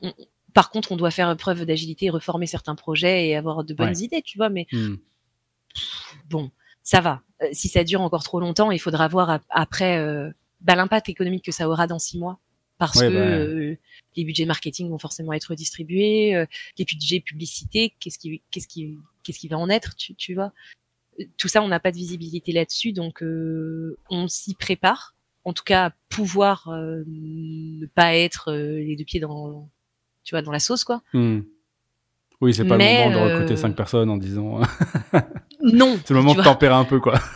bon, après, on vient de recruter quelqu'un quand même, mais il faut rester, tu vois, ni trop heureux entre le côté, bah non, on va attendre parce que euh, le ciel il va nous tomber sur la tête, hmm. et, et, le côté trop trop fort parce que pour une petite boîte, t'as pas les reins de, de, pouvoir tenir ça sur du long terme. Donc euh, c'est le plus dur, je pense. Euh, mais personnellement, ce qui a le plus d'impact pour moi, c'est le, le confinement, le fait de d'être muselé un peu tu vois, d'être. C'est-à-dire, euh, euh... donc là, là, du coup, bah forcément, vous êtes tous en, en, en télétravail. Ouais, bah ouais. Si, si, si, je dis pas de bêtises, euh, vous n'êtes pas la, comment dire, vous n'êtes pas la pierre boîte à devoir faire du télétravail dans le sens où je crois que vous n'êtes pas tous tout le temps dans, dans les mêmes bureaux. Si je dis pas de bêtises, il y en a qui travaillent déjà à distance ou au moins au moins quelques jours de la semaine. Ah bah ouais ouais ouais. Moi je suis euh, une fois euh, max deux par semaine au bureau. Le reste du temps je suis en déplacement ou je bosse une journée chez moi par semaine parce que j'ai besoin de me concentrer. Hmm. Et euh, mais euh, mais oui, et puis on avait déjà fait, si tu veux, on n'avait pas pris de locaux directs euh, parce que les gens étaient un petit peu répartis dans toute la France. On avait déjà mis en place des processus comme ça, on a juste dû aller reprendre et puis hmm. et puis on bosse avec des gens qui sont assez jeunes, donc ils savent maîtriser aussi tout ça facilement, tu vois. Donc non, on, sur ça on n'a pas vraiment de soucis. Maintenant, enfin c'est ce qu'on se disait. C'est un peu, ça aurait été la meilleure période de ma vie si j'avais eu 17 ans, tu vois. Ouais. Genre, euh, tu vois, genre, euh, on me dit, vas-y, euh, tu fais du World of Warcraft, ou même, tu vois, j'ai des potes à moi, ils sont au chômage technique dans un boulot qu'ils aiment pas forcément. Oui, là, c'est, ouais. Ils sont à fond, quoi.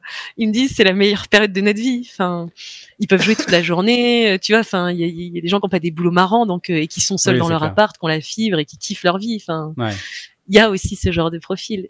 moi, j'ai l'impression qu'on me remet adolescente où genre je suis chez moi mais je l'ai pas choisi et je suis en mode bah ouais c'est cool de jouer mais au bout d'un moment je...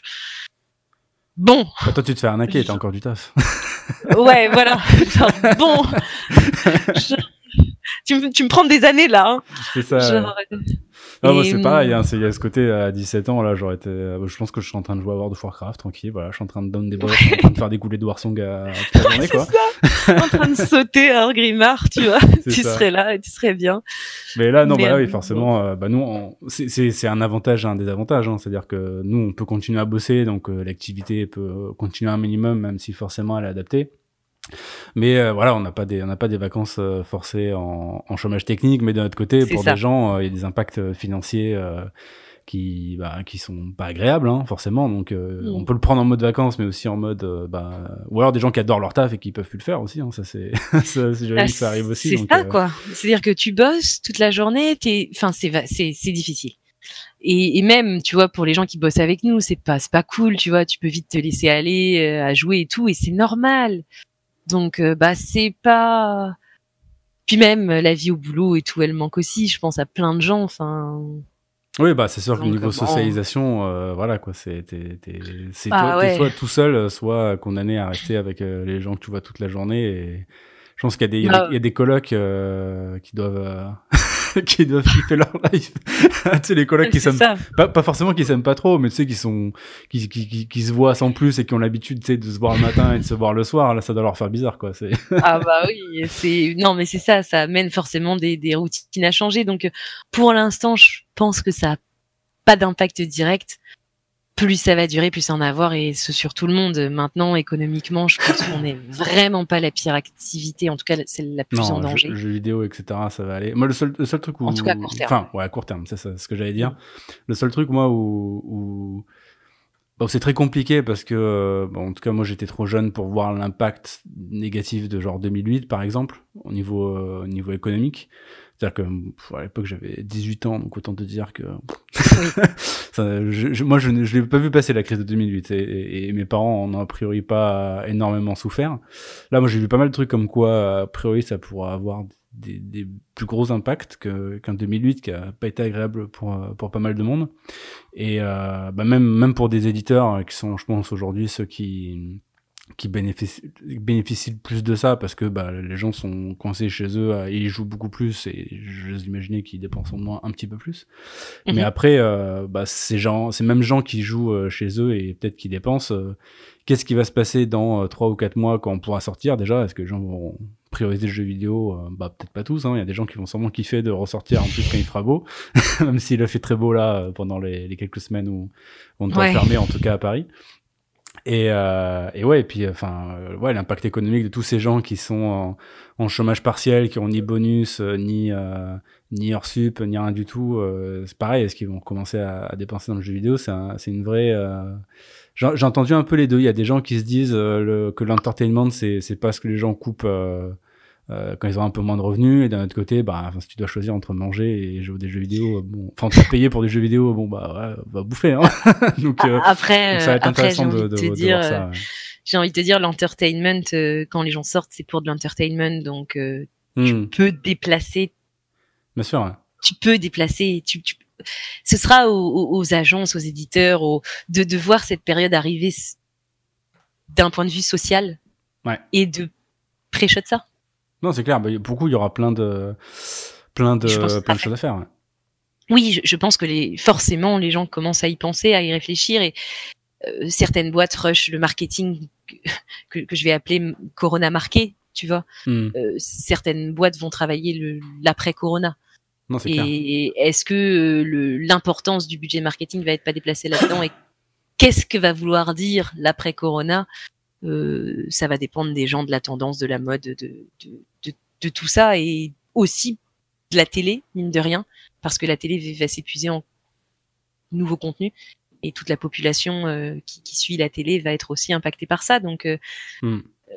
J'ai, alors beaucoup, moi, je regarde plus du tout la télé, mais là, pendant le, le confinement, euh, je regarde un petit peu de temps en temps, ne serait-ce que pour voir les infos, etc. On voit que bah oui. ils ont pas tout stoppé, mais euh, je me demande si ça va pas faire du bien à la télé. Alors peut-être pas économiquement tout de suite, mais plus en termes de euh, d'agilité de prod et de coûts de prod. Peut-être qu'ils vont se rendre compte qu'ils peuvent avoir des émissions euh, un peu similaires à ce qu'ils faisaient pour euh, et, et, réduire des coûts. Parce qu'aujourd'hui, l'un des problèmes de la télé, c'est que chaque émission peut potentiellement coûter très très cher. Tu penses pas que ça peut avoir cet mhm. effet de de se dire, euh, tu vois, genre aujourd'hui, on va dire, il y a le YouTube streaming où c'est la qualité de prod moins élevé, mais l'avantage d'avoir des coûts euh, assez faibles pour des hmm. audiences qui sont pas forcément, euh, enfin qui sont, qui sont potentiellement pas, en tout cas au niveau médiamétrie, pas aussi haute que la télé, mais qui sont pas non plus totalement ridicules. Et la télé qui euh, aujourd'hui brasse encore énormément d'audience, mais qui a des coûts très très chers. Est-ce que tu penses qu'il peut y avoir, ça peut créer un, un, un genre d'entre deux peut-être? Tu crois toi? Je pense que, en fait, j'ai envie de te poser une question. C'est, est-ce que tu vas continuer de regarder la télé quand tu vas être déconfiné? Ah non, mais ça, en tout cas, moi je la regarde pas, donc euh, du coup ça va être compliqué, mais oui, c'est sûr que. Est-ce que les gens de notre tranche d'âge, alors moi je suis un peu à part parce que j'aime j'aime bien la télé pour des histoires de production, je trouve ça marrant et, et, et genius de temps en temps, et je, hmm. ça m'éclate de regarder ça d'une façon peut-être un peu boulot. Euh, mais euh, est-ce que les gens qui ont notre tranche d'âge, qui du coup s'habituent à ce format-là et sont pas choqués de voir ce format-là à la télé, euh, bah, en rapidité de prod, etc., vont continuer de consommer vraiment la télé ou au final vont retourner faire euh, et occuper leur, leur temps libre parce qu'ils le faisaient avant Et est-ce que les personnes qui regardaient la télé et du coup qui tolèrent cette baisse de qualité de production ou cette familiarité mise en place dans les émissions vont être ok pour qu'elles se prolongent? Je sais pas. Je pense qu'il y a vrai aussi. Deux à voir. qu'il y a une baisse de standard, ouais, effectivement. Je, pense qu'il y a des gens qui, pour l'instant, voient ça, tu vois, euh, comme une petite blague aussi, tu vois, c'est une petite blague, c'est sympa, ça fait tenir, euh, c'est la rage, tout le monde est en confinement, Walking Dead 2.0. Ouais, ils font ça sur Instagram, euh, genre par exemple, ouais. qui fait ça sur Instagram à l'arrache, euh, oui, ça va peut-être pas durer ça pendant un an et demi, ouais. Est-ce que quand on sera sur un, de nouveau sur un plateau avec des lumières, on va retolérer cette familiarité de production? Je ne sais pas. Ouais. Je, je sais pas. Question, je, on peut pas enfin, je suis pas le public en fait qui peut juger ça, donc je en tout cas, c'est la, c'est la limite, je pense pour moi. Mais par contre, je pense qu'au moins, ça va leur donner peut-être la possibilité de créer des contenus, euh, ce qu'ils aiment bien appeler 360, c'est-à-dire euh, d'utiliser peut-être leur autre réseau et peut-être de redonner du coup une jeunesse à la télé en allant chercher le public jeune sur leur plateforme, tu vois. Ouais. Euh, peut-être déjà ça, ça peut être positif de la changer la production, je sais pas, peut-être pas tout de suite. Mais ça va créer d'autres contenus, tu vois.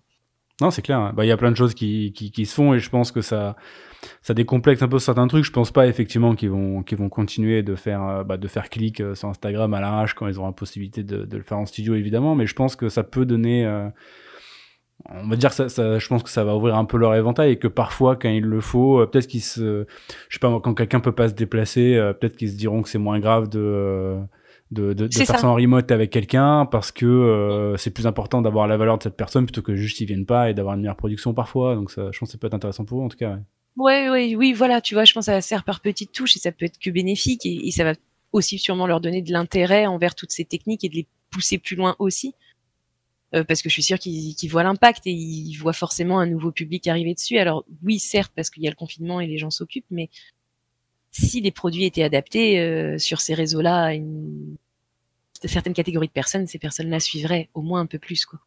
Oui, bah, de toute façon, on voit qu'il y a des émissions, euh, des émissions qui marchent, euh, qui marchent mieux que d'autres avec notre tranche d'âge. Quand on regarde des, des Top Chef ou des Koh-Lanta, je pense que c'est parmi les émissions qui sont les plus regardées dans notre dans notre tranche d'âge. Après qu'ils le regardent sur la télé avec le boîtier orange ou, ou, sur Internet sur leur PC, ça c'est encore autre chose. Mais, ouais, mais, ça change rien. Ouais, voilà, ça prouve que que, que, que voilà, ils, ils, peuvent le faire et que c'est juste une question de, de, choix de programme plutôt que de que de, dire, de, hmm. réseau quoi. Et encore, euh, t'oublies tout le pan, tout le pan euh, télé-réalité quoi. Oui, t'oublies les Marseillais. Alors ça, mais moi là, ça, c'est parce que c'est tellement loin de mon scope que je préfère rien dire parce que je, je connais ah, vraiment bah rien du tout parce que j'ai jamais consommé. Mais oui, oui, effectivement. C'est quand même euh, impressionnant, enfin. Mais eux, on réussit à, à, bien mieux aborder les réseaux, euh, non, par contre ben, déjà il y a ça, alors qu'on aime ou qu'on n'aime pas, peu importe, ça plaît à une grande majorité de personnes et on n'est personne pour juger ce que les gens aiment en tant que divertissement. Moi, ça c'est un des trucs qui m'énerve, c'est cette capacité qu'ont les gens de juger la façon de se faire plaisir des autres. Mais laissez les gens tranquilles. Si les gens ont envie de regarder de la télé-réalité, mais laissez-les regarder de la télé-réalité. Enfin, bon Dieu. Et ça plaît à des gens. Donc pourquoi être, tu vois, si dédaigneux envers ça? Et, et, c'est quand même extrêmement fort. Enfin, on suit l'histoire de personnes depuis 7 à 8 ans. Mais enfin, tu, tu te rends compte ou pas? C'est comme une, un série, c'est une série. Il y a des gens qui suivent ça depuis quasiment une décennie. Et, euh, et tout autour est, est, fait pour. Enfin, moi, je trouve ça quand même, euh, enfin, à récompenser. Enfin, je, je, trouve quand même la, je trouve ça fort quand même d'une certaine façon. Bah, ce, qui, ce, qui, ce, qui, est drôle, c'est qu'il y, y, a effectivement un peu ce côté-là, mais c'est il y, a certains codes un peu qui sont reproduits dans, dans, dans l'e-sport et le gaming, qu'on le veuille ou non au final. Oui, et que pas exactement les mêmes, mais il y en a ce, ce côté euh, proximité avec euh, la communauté est un marqueur commun de différentes façons, mais il est là. Et, euh, et quand tu vois un Moundir faire une émission avec un Gibbs, ben faut resituer où était Moundir et moi Moundir je l'avais déjà croisé euh, il y a euh, il y a trois ou quatre ans à une soirée FIFA à côté de Val, tu vois. Ouais. Et, à côté euh, de, de, de, de, Pierre Ménès. Donc tu vois, enfin il y a un moment si ces milieux-là peuvent être rassemblés à un endroit, c'est qu'ils ont en commun quelque chose. Et ça ne se limite pas qu'aux statistiques. Et, et moi, c'est ce qui m'intéresse le plus dans ce que je fais, c'est de comprendre quel est ce point commun à chaque fois et de comprendre ce que les gens aiment et veulent pour se divertir. Et ouais, j'essaie de pas avoir la prétention de d'apposer mes propres goûts, tu vois. Ouais. Est-ce que tu as, déjà eu des, des, des, des, projets ou des clients qui sont venus justement de ce côté un peu euh, un peu télé et qui ont essayé de bah, un peu de faire des feats, on va dire, avec euh, avec euh, avec ce côté gaming Est-ce que c'est des projets que vous avez déjà vu passer? Ouais, bien sûr. Euh, j'ai eu pas mal de contacts avec la télé. je trouve ça passionnant à chaque fois. Ça m'apprend à chaque fois plein de choses. Et, il manque un petit peu de souplesse à la télé encore hmm. pour pouvoir aller dans quelque chose qui dépasserait le, la sphère du cringe. En gros. il manque un peu de souplesse, je pense, euh, mais ça viendra.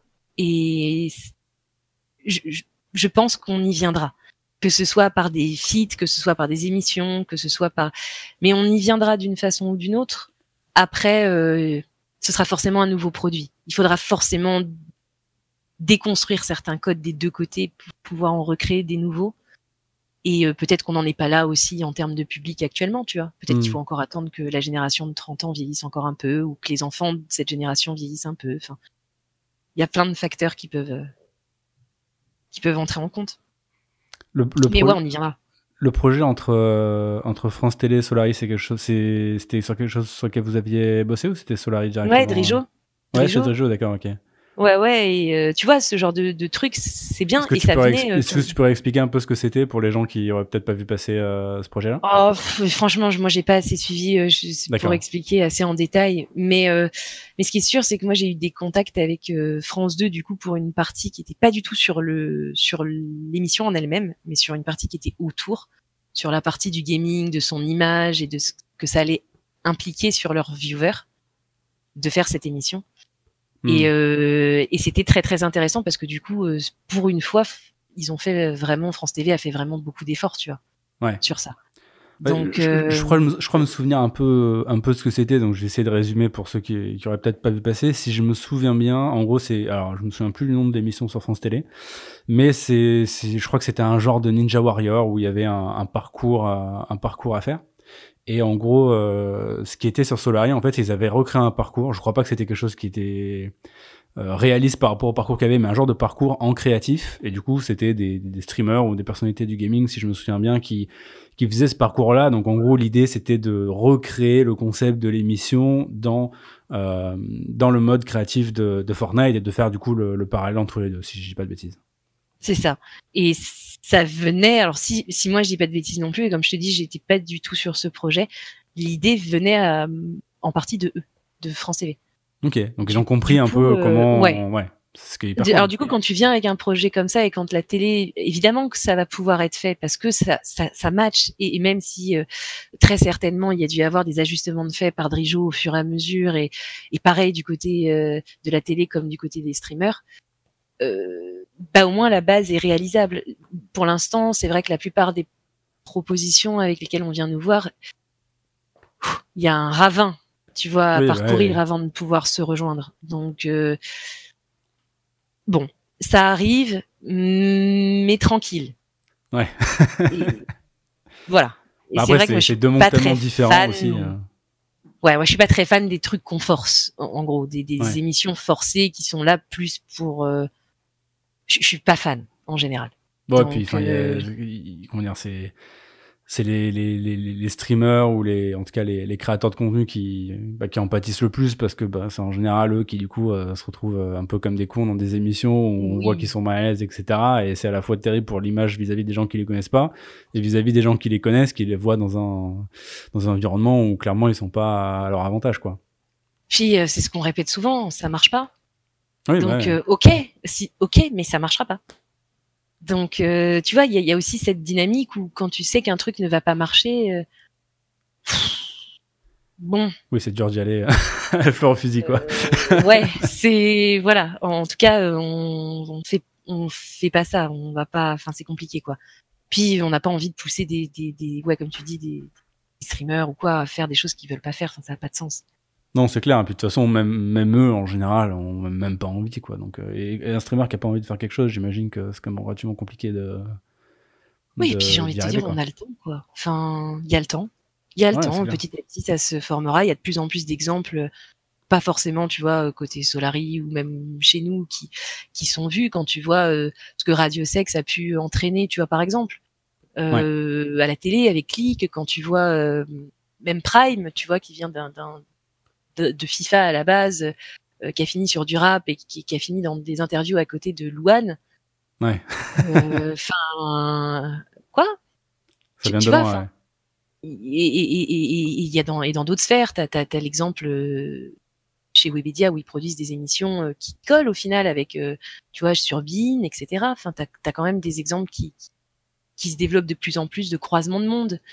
Maintenant, euh, de là à en faire un produit récurrent, peut être regardé par la population visée, c'est-à-dire les jeunes, hmm. il va falloir un peu de temps encore. Et il va falloir aussi de la souplesse. Hein. Et peut-être que ce sera regardé comme la télé-réalité, pas en live sur la télé, mais beaucoup plus en VOD, tu vois. c'est aussi, euh, c'est aussi une possibilité qui est pas assez peut-être explorée encore. Hmm. Euh, une question que j'avais en, en, étant un petit peu, on va dire, le, l'intermédiaire entre, entre ces deux acteurs-là, donc les créateurs de contenu d'un côté et les, et les marques de l'autre. Euh, quel, quel, conseil tu donnerais toi à, n'importe quelle marque, à n'importe quelle marque qui peut venir et dire bah nous voilà on veut bosser avec des euh, avec des créateurs de contenu dans l'e-sport et, et, gaming. Comment de, de, manière générale que, comment tu leur dirais qu'il faudrait aborder la, chose? Quel, euh, voilà, comment tu, tu, tu les driverais? Quelqu'un qui arrive qui est totalement euh, qui comment dire? Bah déjà, sait pas où aller quoi, en fait il y a un premier truc à déterminer. Pour moi, petit 1, c'est savoir ce que eux veulent. C'est-à-dire que très souvent, la première étape, c'est de savoir ce que la personne en face veut. Parce que souvent, ça se limite à je veux faire un truc dans l'e-sport ou je veux des influenceurs. Hmm. ok, mais pour euh, faire quoi? Tu vois, enfin, je pense, en tout cas, on pense que c'est très important d'avoir un but. Tu vois, qu'est-ce que tu veux en faire? Est-ce que c'est une histoire d'image? Est-ce que c'est une histoire de performance Est-ce qu'on est dans une histoire d'amusement De quoi on parle en fait? Qu'est-ce que tu veux faire? Donc paramétrer une sorte de cadre autour de ça. Et une fois que tu as ça, tu dois et une fois que la marque a déterminé les influenceurs qu'elle voulait, les streamers, etc. Un des, des conseils qu'il faut écouter, c'est d'écouter les influenceurs. Très souvent, les marques ne les écoutent pas. Elles pensent que l'influenceur en face est entre guillemets, alors c'est de mieux en mieux une un peu débile, tu vois. Et hmm. elles vont pas se rendre compte que ce qu'ils disent à chaque fois est extrêmement pertinent. C'est, c'est-à-dire qu'ils indiquent ce qui va marcher.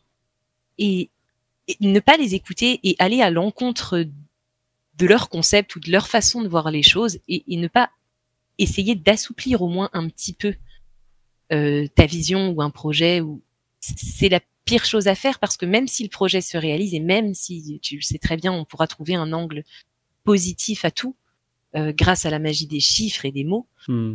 euh, qu'un projet fonctionne vraiment, c'est autre chose. C'est-à-dire que le public l'aime, s'en souvienne et l'ait vraiment regardé, c'est autre chose. Ouais, c'est clair. Et souvent, c'est les influenceurs qui ont la solution à ça. Nous, on a les processus et les certitudes de les mettre en place, mais eux ont l'idée et la façon de le faire. Et très souvent, euh, et ça, de moins en moins quand même, euh, les marques qui ne sont pas du tout entraînées à ce milieu-là euh, ont pas l'habitude de faire ça, ont pas l'habitude de les écouter vraiment. Et très souvent, tu leur proposes quelque chose et tu dis ah ouais ouais ouais. Et après, ce qui te revient est un truc complètement différent. Et t'es en mode hmm. mais t'as rien écouté. Genre, t'as juste rien écouté en fait, dis-le et, et parce que certains n'arrivent pas à sortir de, de leur certitude de choses qui ont marché ou auraient marché dans d'autres domaines.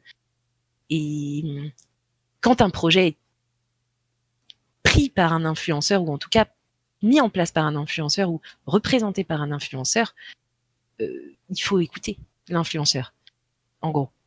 Donc euh, souvent, c'est s'il y croit, euh, s'il y croit et qu'il est lui-même convaincu et qu'il trouve ça trop cool, c'est la façon dont il va, on va dire, un peu interpréter ce projet-là euh, va être totalement, totalement différente aussi, quoi, j'imagine. Ah bah totalement. C'est-à-dire que tu peux avoir le même entre guillemets brief et deux influenceurs complètement différents qui vont avoir deux versions de voir ça. Et après, bah, la marque devra peut-être faire un choix, tu vois, à un moment, mais en tout cas, elle va devoir euh, comprendre ce que la personne en face veut te dire tu vois. Hmm. Et ouais, ça, demande de vraiment de s'accorder. Tu vois, on est vraiment dans un ouais, dans un orchestre et on a besoin de s'accorder quoi. On a besoin de de, de, de, de se mettre, tu vois, euh, sur la même page parce que sinon euh, au final, on va parler dans le vide, on va sortir un truc, ça va être de la MR, MERDE et puis point final, post LinkedIn, euh, emballer ses pesées et hop là. Le paquet. Euh, voilà, tu vois, c'est bon. Euh, pff, bon, C'est pas très en général, on- ouais, on essaie de pas faire ça. C'est quoi d'ailleurs le plus gros challenge que vous avez eu euh, depuis la création de, de la boîte? Qu'est-ce qui a été le plus compliqué? Tout, je pense faire, c'est vraiment cette balance quotidienne entre no- notre excitation, euh, notre réalisme, euh, nos connaissances, euh, l'apprentissage, la confiance que tu portes aux autres personnes, c'est toujours être dans cette balance, tu vois, qui fait que tu, tu portes un projet plus loin qu'un projet et que t'en fais euh, une société, tu vois, en gros. Euh, c'est peut-être ça le plus le truc le plus dur, c'est de savoir temporiser des choses et de pas céder à l'un et à l'autre. Et il y a des moments de, de gamble total. Donc, c'est peut-être ça le challenge le plus dur au quotidien. Sinon, euh, que des, aventures, quoi. Tu, parlais tout à l'heure de.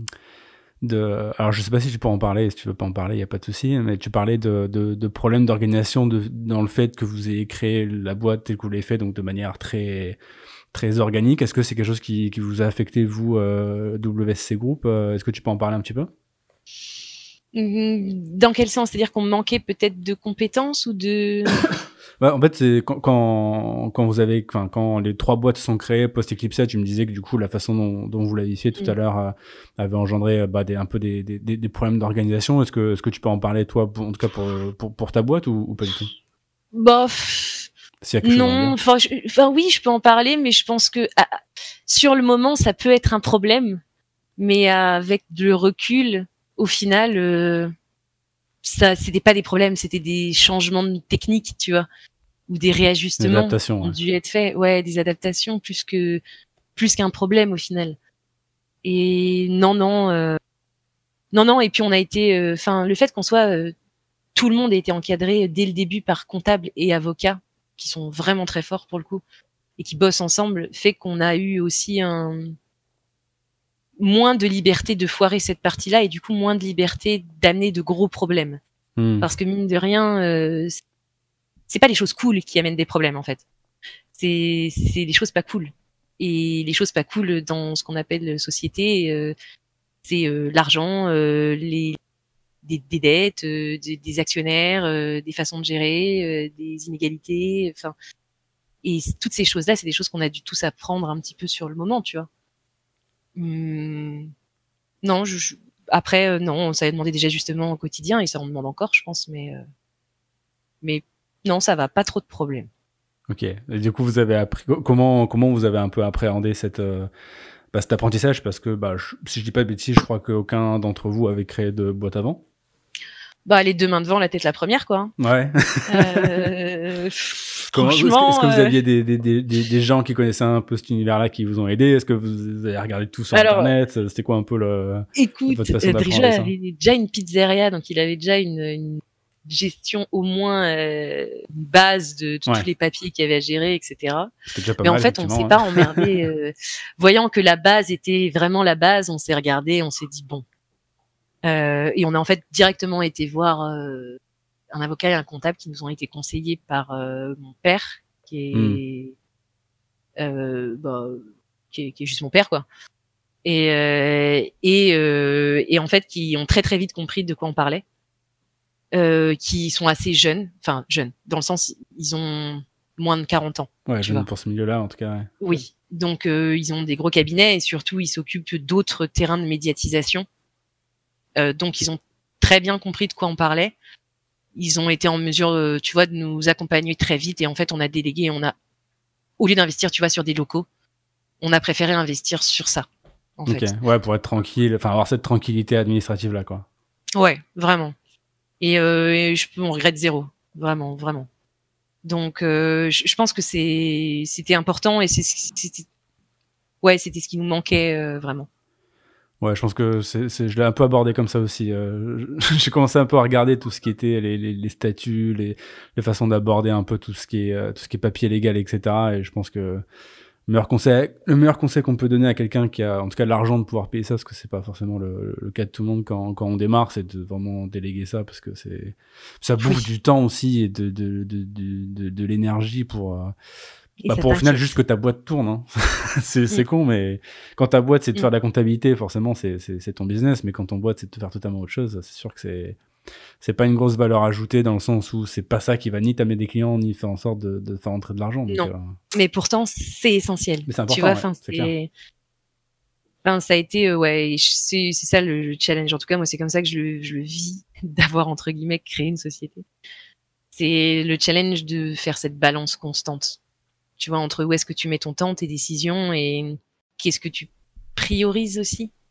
Ouais. Ce qui est ouais, le plus important, parce que plus t'as de, plus as de choses dans tous les sens, euh, plus tu te rends compte que bah, tu peux pas tout faire et que bah, du coup, il faut, il, faut, il faut choisir et bien choisir. quoi. Et ces choix, ils ont de l'impact euh, positif ou négatif. quoi. Mmh. Bah ouais, et, et, surtout au fur et à mesure, plus tu grossis, plus tu ne peut plus, en tout cas, fonctionner comme ça. Peut-être que certains y arrivent, hein, euh, attention, mais moi j'ai eu le sentiment qu'on pouvait pas fonctionner comme ça et j'ai eu besoin de prendre un peu de la distance aussi face aux multitâches. Hmm. Et pour justement avoir une sorte de vision globale et pouvoir réfléchir sur un long long terme et pas en fait en flux tendu parce que c'est ça aussi le, le piège. C'est tu vois euh, être en flux tendu tout le temps, et ne savoir que ce que tu vas faire demain. Et moi, je, ça aussi, il faut essayer de, de, de, ouais, de prendre de la distance assez régulièrement pour euh, pour avoir les idées claires et pas euh, justement ne faire que prioriser, prioriser, prioriser des tâches, des tâches, des tâches et et tu comprends pas pourquoi ça ça avance pas quoi.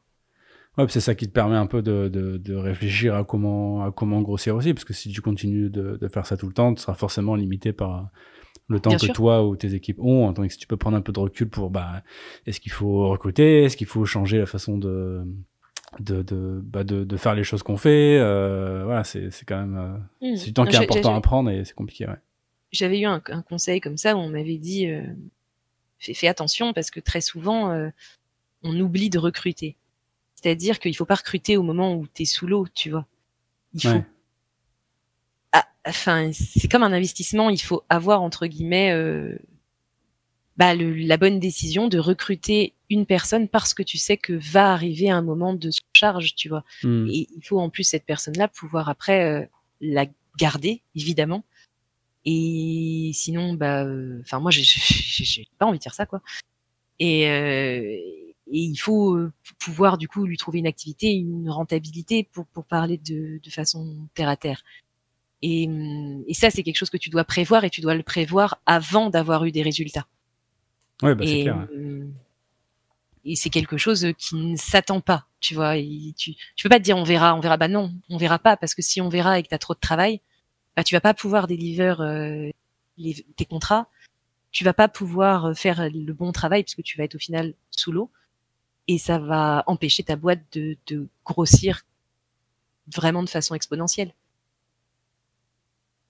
Ouais, non, c'est clair, c'est c'est compliqué parce qu'en plus il y a ce côté un peu bah, pari quelque part parce que bah tu peux te tromper sur ce que tu penses pouvoir euh, bah, pouvoir donner à cette personne, ou ce que tu penses pouvoir rentrer, euh, tu vas avoir un truc qui s'annule au moment où tu signes euh, le CDI, bon bah c'est toujours c'est toujours c'est toujours compliqué ouais clairement. Oui, c'est ça donc tu dois enfin c'est compliqué en même temps c'est c'est vraiment très sympa. Enfin c'est c'est aussi bien aussi de pouvoir euh, gérer euh, un petit peu le tout et en tout cas euh, je, je pense que ni moi ni, ni mes associés regrettons tu vois ce choix là peut-être on est un peu plus occupé dans nos vies mais ça va. Bah, de toute façon avoir beaucoup de taf c'est en général une bonne c'est un signe sain pour une boîte, quoi, en tout cas. ah, c'est ce qu'on pense en 2020, mais bon, oui, voilà. c'est le plus important, mais ouais. Après, après, mes cheveux blancs et mes rides, bon, je suis pas sûre, ils sont, je suis ils sont d'accord avec ça. Ah, il faut, faut, faut, arriver à déléguer après, c'est sûr, c'est compliqué. Mais, mais, mais, oui, tu vois, c'est, je pense que c'est aussi un ajustement. Je pense que, que, est encore au début de, de tout ça et que qu'il y a plein de choses sur lesquelles on va devoir ajuster et, on y arrive de plus en plus. Ça fait trois ans maintenant, donc on commence à sortir un peu du modèle trop start-up aussi. Tu vois. Ouais, j'imagine que bah il faut ouais il faut structurer et, pérenniser quoi. Bah oui, forcément. oui. Euh, écoute, ça fait un petit moment qu'on discute, Iris. Donc, ce que je te propose, c'est de, de, finir par quelques petites questions que je pose à, à tous mes invités. Oh, ok. Euh, Qu'est-ce qui te plaît le plus dans le fait de bosser dans l'industrie du jeu vidéo? Le jeu vidéo. Non, non. Euh, en vrai, euh, le fait que ce soit euh, au tout début du milieu, le fait de pouvoir participer à ce que va être les codes de ce milieu-là, aussi bien sur le plan des des lois, de la politique, euh, du, de l'économie et que du contenu en lui-même, quoi. Ok, donc ouais, faire, faire, faire partie un peu des, des, des, précurseurs, quoi, en gros. Ouais, euh, oui, avoir la chance de pouvoir tester des trucs. Alors que dans d'autres domaines, tu reproduis où tu as déjà des codes et moins de marge de manœuvre, tu vois. Ok. C'est très plaisant. Ouais, bien sûr, c'est clair. Euh, Qu'est-ce que tu aimerais moins voir dans l'industrie? L'amateurisme. L'amateurisme, c'est-à-dire? Euh, C'est-à-dire euh, pas le, les ligues amateurs. Le, le fait que c'est pas parce qu'on joue aux jeux vidéo ou qu'on suit les gens qui jouent aux jeux vidéo ou toutes ces, ces synonymes, on va, on va appeler ça comme ça, qu'on sait de quoi on parle. Et beaucoup de personnes profitant justement de mon premier point, qui est le point agréable, c'est-à-dire le fait qu'on peut accéder à beaucoup de choses hmm. par peut-être un peu ce mot magique qui est e-sport en ce moment, marketingment parlant. Ce tag euh, spécialiste et tu vois ne font plus de mal que de bien en gros. Et j'aimerais bien que, enfin j'aimerais bien ça se lissera de toute façon. Donc euh, c'est juste une histoire de patience. Ok. Et ton meilleur souvenir euh, pro depuis que tu as commencé? Il, y en avoir plusieurs, peut y en avoir plusieurs si jamais euh, tu penses Il y, en a plein. Je, peux en avoir aussi bien des moments où je me suis à la Lyon eSport à 2 heures du mat en train de regarder Narcus gagner. de façon improbable et après être allé tu sais me démaquiller me mettre un jogging et revenir dans la LAN je me souviens, j'ai autant des moments comme ça qui m'ont procuré du plaisir que d'aller aux États-Unis faire une tournée euh, avec un de mes associés euh, des, pour un de nos clients d'une des équipes e-sport où j'ai pu découvrir euh, vraiment tellement de choses et tellement de façons différentes de, de faire les choses. Tu vois, j'ai vraiment vraiment trop, enfin j'ai ça touche tout en fait. Hmm. Je, les meilleurs souvenirs, on va dire, sont ceux qui me procurent personnellement un sentiment. Ok. On va résumer ça comme ça. Soit, tu vois, et, euh, et 80% le font, quoi. Parce que 80% au final, c'est un truc que tu arrives à mettre en place et qui, qui plaît au final. Non, carrément, je, euh, je, vois très bien. voilà. euh, Est-ce qu'il y a quelque chose que tu changerais dans ton parcours? Euh, Oui, pas dans le milieu de, du gaming. Euh, peut-être je raccourcirais mes études. Ok. Euh, je raccourcirais mes études pour pouvoir avoir l'opportunité de perfectionner certaines des compétences qui sont utiles dans mon boulot. Pas dans mon boulot direct, mais des compétences avec qui je travaille. Par exemple, euh, pouvoir avoir peut-être eu le temps de perfectionner un petit peu plus mes connaissances sur Photoshop ou en montage vidéo ou en histoire d'avoir euh, utiliser peut-être mon temps d'étude un peu mieux, même si je suis ravie de savoir tout ça euh, sur le muscle et, et, Parce et le corps. un petit peu euh, moins, c'est vrai aujourd'hui, mais. je me dis que ça aurait pas été possible de toute façon à l'époque. C'était pas du tout, euh, tu vois, démocratisé, mais. Hmm. Bah, si on peut changer un truc, autant aller à fond. Hein. Ouais, mais carrément. Hein. Comme tu vois, peut-être dans le choix que tu as déjà eu, que as déjà pris, quoi. Oui, avant d'avoir ces responsabilités, peut-être avoir eu un peu plus de temps pour flâner autour des compétences qui participent à ce monde. D'accord, ok. Voilà. Euh, est-ce que tu as un projet en ce moment euh, dont, tu aimerais parler ou quelque chose euh, vis-à-~vis de WSC Group ou de manière plus personnelle? Bah ouais, c'est très compliqué ces questions parce que vu qu'on bosse en barque blanche pour tout le monde, bah on a le secret pour tout le monde. Donc, je non non, euh, un des projets qui vient de sortir et qui est dans l'actualité, c'est la D2 de de de, de Kameto et euh, oui. et euh, et je suis ravie qu'il ait pu mettre en place ce projet parce que ça lui tient vraiment à cœur et surtout c'est c'est que le début. Euh, c'est il est très sérieux là-dessus et c'est très construit donc c'est à suivre. Et hum, je suis je suis désolée de pas pouvoir parler de la tournée de Prime qui aurait dû se passer en temps de coronavirus parce qu'il allait partir en tournée euh, trois jours avant le confinement et je sais qui qui qui, qui... je sais que c'est pas facile et ouais bah tu m'étonnes beaucoup c'est vraiment le genre de personnes qui sont très très impactées par ça quoi. Oui voilà et, je préférais que euh, tout le monde chez Solari euh, puisse recontinuer son petit bout de chemin tu, tu vois enfin mais je peux pas parler des projets qui arriveront après parce que je suis tenue à chaque non, fois. Non, mais t'inquiète. Bah écoute, euh, on, suivra avec grand intérêt l'équipe euh, de Kameto en, en, Division 2 sur League of Legends du coup. ouais, ouais, ouais, vraiment. C'est c'est intéressant. Euh, bah écoute, euh, c'est à peu près tout ce que j'avais en termes de en termes de questions pour toi. Est-ce que tu peux me dire aux gens qui voudraient te contacter où est-ce qu'ils peuvent te, te retrouver? Franchement, soit par MP Twitter, euh, en général, je réponds. Euh, si je réponds pas, faut relancer parce qu'il y a des moments où je regarde et après, vu qu'il y a plus de notifications, bah, je suis un peu débilus quoi, donc euh, je reclique pas quoi. Ah, ça c'est terrible, ça m'arrive tout le temps aussi. ça, ça, nous arrive à tous parce qu'il y a deux colonnes, donc du coup bah hum, me repoke et par mail. Par mail, je réponds quoi, sauf si vos mails arrivent en spam, mais bon, c'est rare maintenant quand même. Hein. Mais ça va. C'est quoi ton email pour euh, qu'on puisse te contacter? Euh, iris.elvasi at euh, zwsc.group. Donc pas très compliqué. Et de toute façon, euh, vous allez sur le site euh, WSC Group, vous trouvez vous trouvez tout ça. Ok, bah écoute, écoute c'est parfait. Je te remercie beaucoup Iris d'avoir pris le temps de discuter avec moi. Eh ben merci à toi, c'était très sympa. Eh ben, je te remercie et je te souhaite une bonne journée. Ben merci toi aussi, passe une bonne journée. Ciao. Merci beaucoup d'avoir écouté cet épisode de Playmakers jusqu'au bout. Si vous êtes toujours là, j'imagine que vous avez aimé. Dans ce cas-là, je vous invite à partager cet épisode, à le liker et le noter 5 étoiles, ainsi qu'à vous abonner. Si vous souhaitez recevoir les épisodes directement dans votre boîte mail, rien de plus simple, rendez-vous sur 3klo.gg slash playmakers. Dernière petite chose, si vous avez des besoins en médias sociaux spécialisés dans le jeu vidéo, n'hésitez pas à nous contacter à playmakers.3klo.gg. Je vous souhaite une très bonne fin de journée et je vous retrouve au prochain épisode.